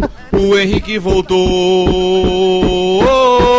Fiz exatamente o que ela botou aqui. Gente, que delícia! Rush e Henrique no mesmo episódio. O delícia seria para o Rush e para o Henrique, né? Ou o que, é mais delícia, o Henrique ou o Rush? Ah, eu acho que o Henrique. O Henrique é o podcaster mais gato do Brasil. Ou o Henrique pelado só com um disco do Rush tapando eu as já partes. não sei, talvez desse um probleminha. Mas o, o Henrique já foi eleito aqui por nós, nesse momento, inclusive, o podcaster mais gato do Brasil. É. Tudo bem, só porque ele é loiro de olhos azuis, viu como a gente é racistas? A gente é padrão de beleza imposto pela sociedade. Tudo bem que ele me decepcionou em alguns momentos, tal qual o Rômulo, que já era pra eu estar acostumado, mas eu supero. Que isso? Eu amo esse álbum, nunca dei a devida atenção ao Rush até que escutei Free Will na rádio. Assim que terminei de ouvir, perguntei ao nosso suspeito Daniel Martins e ele me disse o nome. E BUM! Meu coração explodiu com essa lindeza. E como vocês mesmos disseram, é um ótimo álbum para começar a ouvir Rush e depois partir para as outras maravilhosas, ou para outras maravilhas. Sobre a capa, uma curiosidade é que a modelo é inspirada na Donna Reed. A gente chegou a comentar isso no podcast, né? Hum, acho que não. Talvez o Romulo tenha editado, porque eu até procurei. Ah, não edito Eu nada. procurei a mina, a foto dela. Uma atriz americana dos anos 60. O Hugh Syme estava discutindo as ideias da produção da capa com o Neil e do nada deu a ideia de que tal usarmos uma modelo inspirada na Donna Reed em seu penteado permanente. E esse tipo de penteado, meio ondulado, chama-se nada mais nada menos que Permanent Wave. Achei genial. O Neil mandou ele embora da casa depois dessa Que ideia. exagero que eu Mas ofendido. voltou atrás no dia seguinte porque o restante da banda curtiu. Pô, o cara só deu uma ideia, tu não gostou, tu manda ele embora. É, tu viu tá como é que ligado? é? A- É o cara chato. É, é o chatão, é exatamente. Sobre as músicas, não preciso dizer que Free Will é minha música favorita do Rush por ter feito eu me apaixonar pela banda. E ainda tem The Spirit of Radio, que é uma perfeição. Different Strings é aquela delicinha pra fechar os olhos e chorar junto. Enfim, só coisa linda. O programa tá sensacional. Henrique tinha que ser do CMM. Tinha. Daniel tá pura informação. Eu passei mal de rir com ele falando das críticas. Ah, mas foi bastante criticado. Enfim, a única coisa feia foi essa nota. Gente, não interessa os outros álbuns, dá 10 pra tudo. Eu gostei que, tipo, não interessa os outros álbuns, dá 10 pra tudo. É. Mas esse merecia pelo menos um 8, mas fazer o quê? Termino aqui a Bíblia. Beijo grande de vocês, o especial no Henrique É, já- Coraçãozinho. Já Olha sabemos o que, que é mais delícia, se é o, O Henrique é sucesso, hein? Henrique abalando os corações. Último meio da semana de Daniel Martins Leandro, que foi citado pela Paty. Eu gostei do Martins. Assunto Free Will é uma baleia foda, olha aí. Fala galera cheirosa do CMM, aqui é o Daniel Martins, 22 anos de Porto Alegre. Olha, de Porto Alegre, então ele sabe que a gente é cheiroso mesmo. Passo aqui pra falar sobre o último podcast sobre Permanent Waves. Esse álbum tá no meu top 5 da banda, daria 10 caveirinhas fácil, mas sou suspeito, hehehe. Gosto bastante de todas as músicas do álbum por ser uma mistura de, segundo o próprio Henrique, prog tiozeira e um rock mais modernoso. Henrique é o cara mais citado no momento, hein? Acho linda a letra autoajuda de Free Will, me motiva bastante. Natural Science falando sobre o homem deixando a natureza de lado e trocando pela tecnologia. Entre nu, Entre nu. falando sobre as diferenças que existem entre as pessoas e como isso pode ajudar a fortalecer elas. E Different Strings complementando isso. E Jacob's Leather, Isso também falamos no que podcast. não sei o significado, mas é bonita Eu dei um demais. discurso risos. de 5 minutos explicando a porra da Jaco- Jacob's Leather. O Romulo lembra, eu acho. Spirit of Radio Lembra, é uma. Lembro, mas é que não sei se foi explicado assim. Ah, tu não botou isso no ar também? não, botou, ah, o falou que é a escada de Jacó. mas- Que é a luz do Sim, do mas a letra é bem sol. abstrata, de qualquer forma. Ah, vai. Eu fiquei Tá chateado. na vitrine do podcast o Jacob's Leather. Olha aí que bonito. Spirit of Radio é das minhas músicas favoritas de toda a carreira da banda. Acho legal a paradinha reggae no meio da música, uma pegada meio de Police. Inclusive, Rush tem uma certa influência do Police nos anos 80 em músicas como Vital Signs, Vital Signs. Vital Signs e Enemy Within, de álbuns seguintes do Permanent, ao Permanent Waves. Ainda falando Permanente. sobre... Permanentes. Ainda falando sobre a Spirit, vocês citaram que Spirit of Radio era o slogan de uma rádio canadense, a CF... Foda. CFNYFM. Essa rádio foi uma das Só aqui, hein? poucas que tocou- CNIFM, FM. uma das poucas que tocou o Rush no começo da carreira que essa- hoje eu nem falei, hein? Que droga. Opa, falei sim, é outro podcast agora. Esquece. E ela funciona na frequência 102.1 e como homenagem, o Permanent Waves recebeu a numeração 102.021, 102.1 no catálogo da Que gravadora. bonito isso. Eu O- gostei. Outra curiosidade é que o cara que aparece abanando ao fundo da capa é o Huxheim, que o Douglas, isso o Douglas, não, o Eu Daniel falei. comentou, que fez todas as capas e todas as partes de arte gráfica da banda a partir do terceiro Eu álbum. acho isso a gente não comentou. Não, isso não, mas eu, eu acho que eu passei bem batido nesse podcast, porque nada que eu falei ninguém lembra. Ninguém discuta. Eu sou um trouxa. Caress of Steel. Hugh também tocou piano, sintetizadores e até melocotão em algumas músicas do Rush, entre elas Different Strings e 2112. Isso a gente não comentou também. Mas eu gostei que o Melocoton pegou, cara. Eu achei tão bom Veio isso. pra ficar. Mas enfim, o episódio ficou muito bom e por favor, tragam mais vezes o Henrique. Até a próxima news. Só em 2020 agora. É lindo. E tem que vir o Henrique. Só queremos o Henrique. Ah, para com essa. Vamos ouvir o Troco Disco então, pô. E vou, Rômulo, Eu, padrim.com.br, barra Crazy Metal. Acessem lá e façam aquela contribuição gostosa. Até semana que vem, outro podcast sensacional e tchau! Tchau, galerinha do mal. Padrim! Ponto com, ponto br, barra Crazy Metal Mind. Estamos encerrando. Obrigado pela presença de todos e no próximo tem muito mais.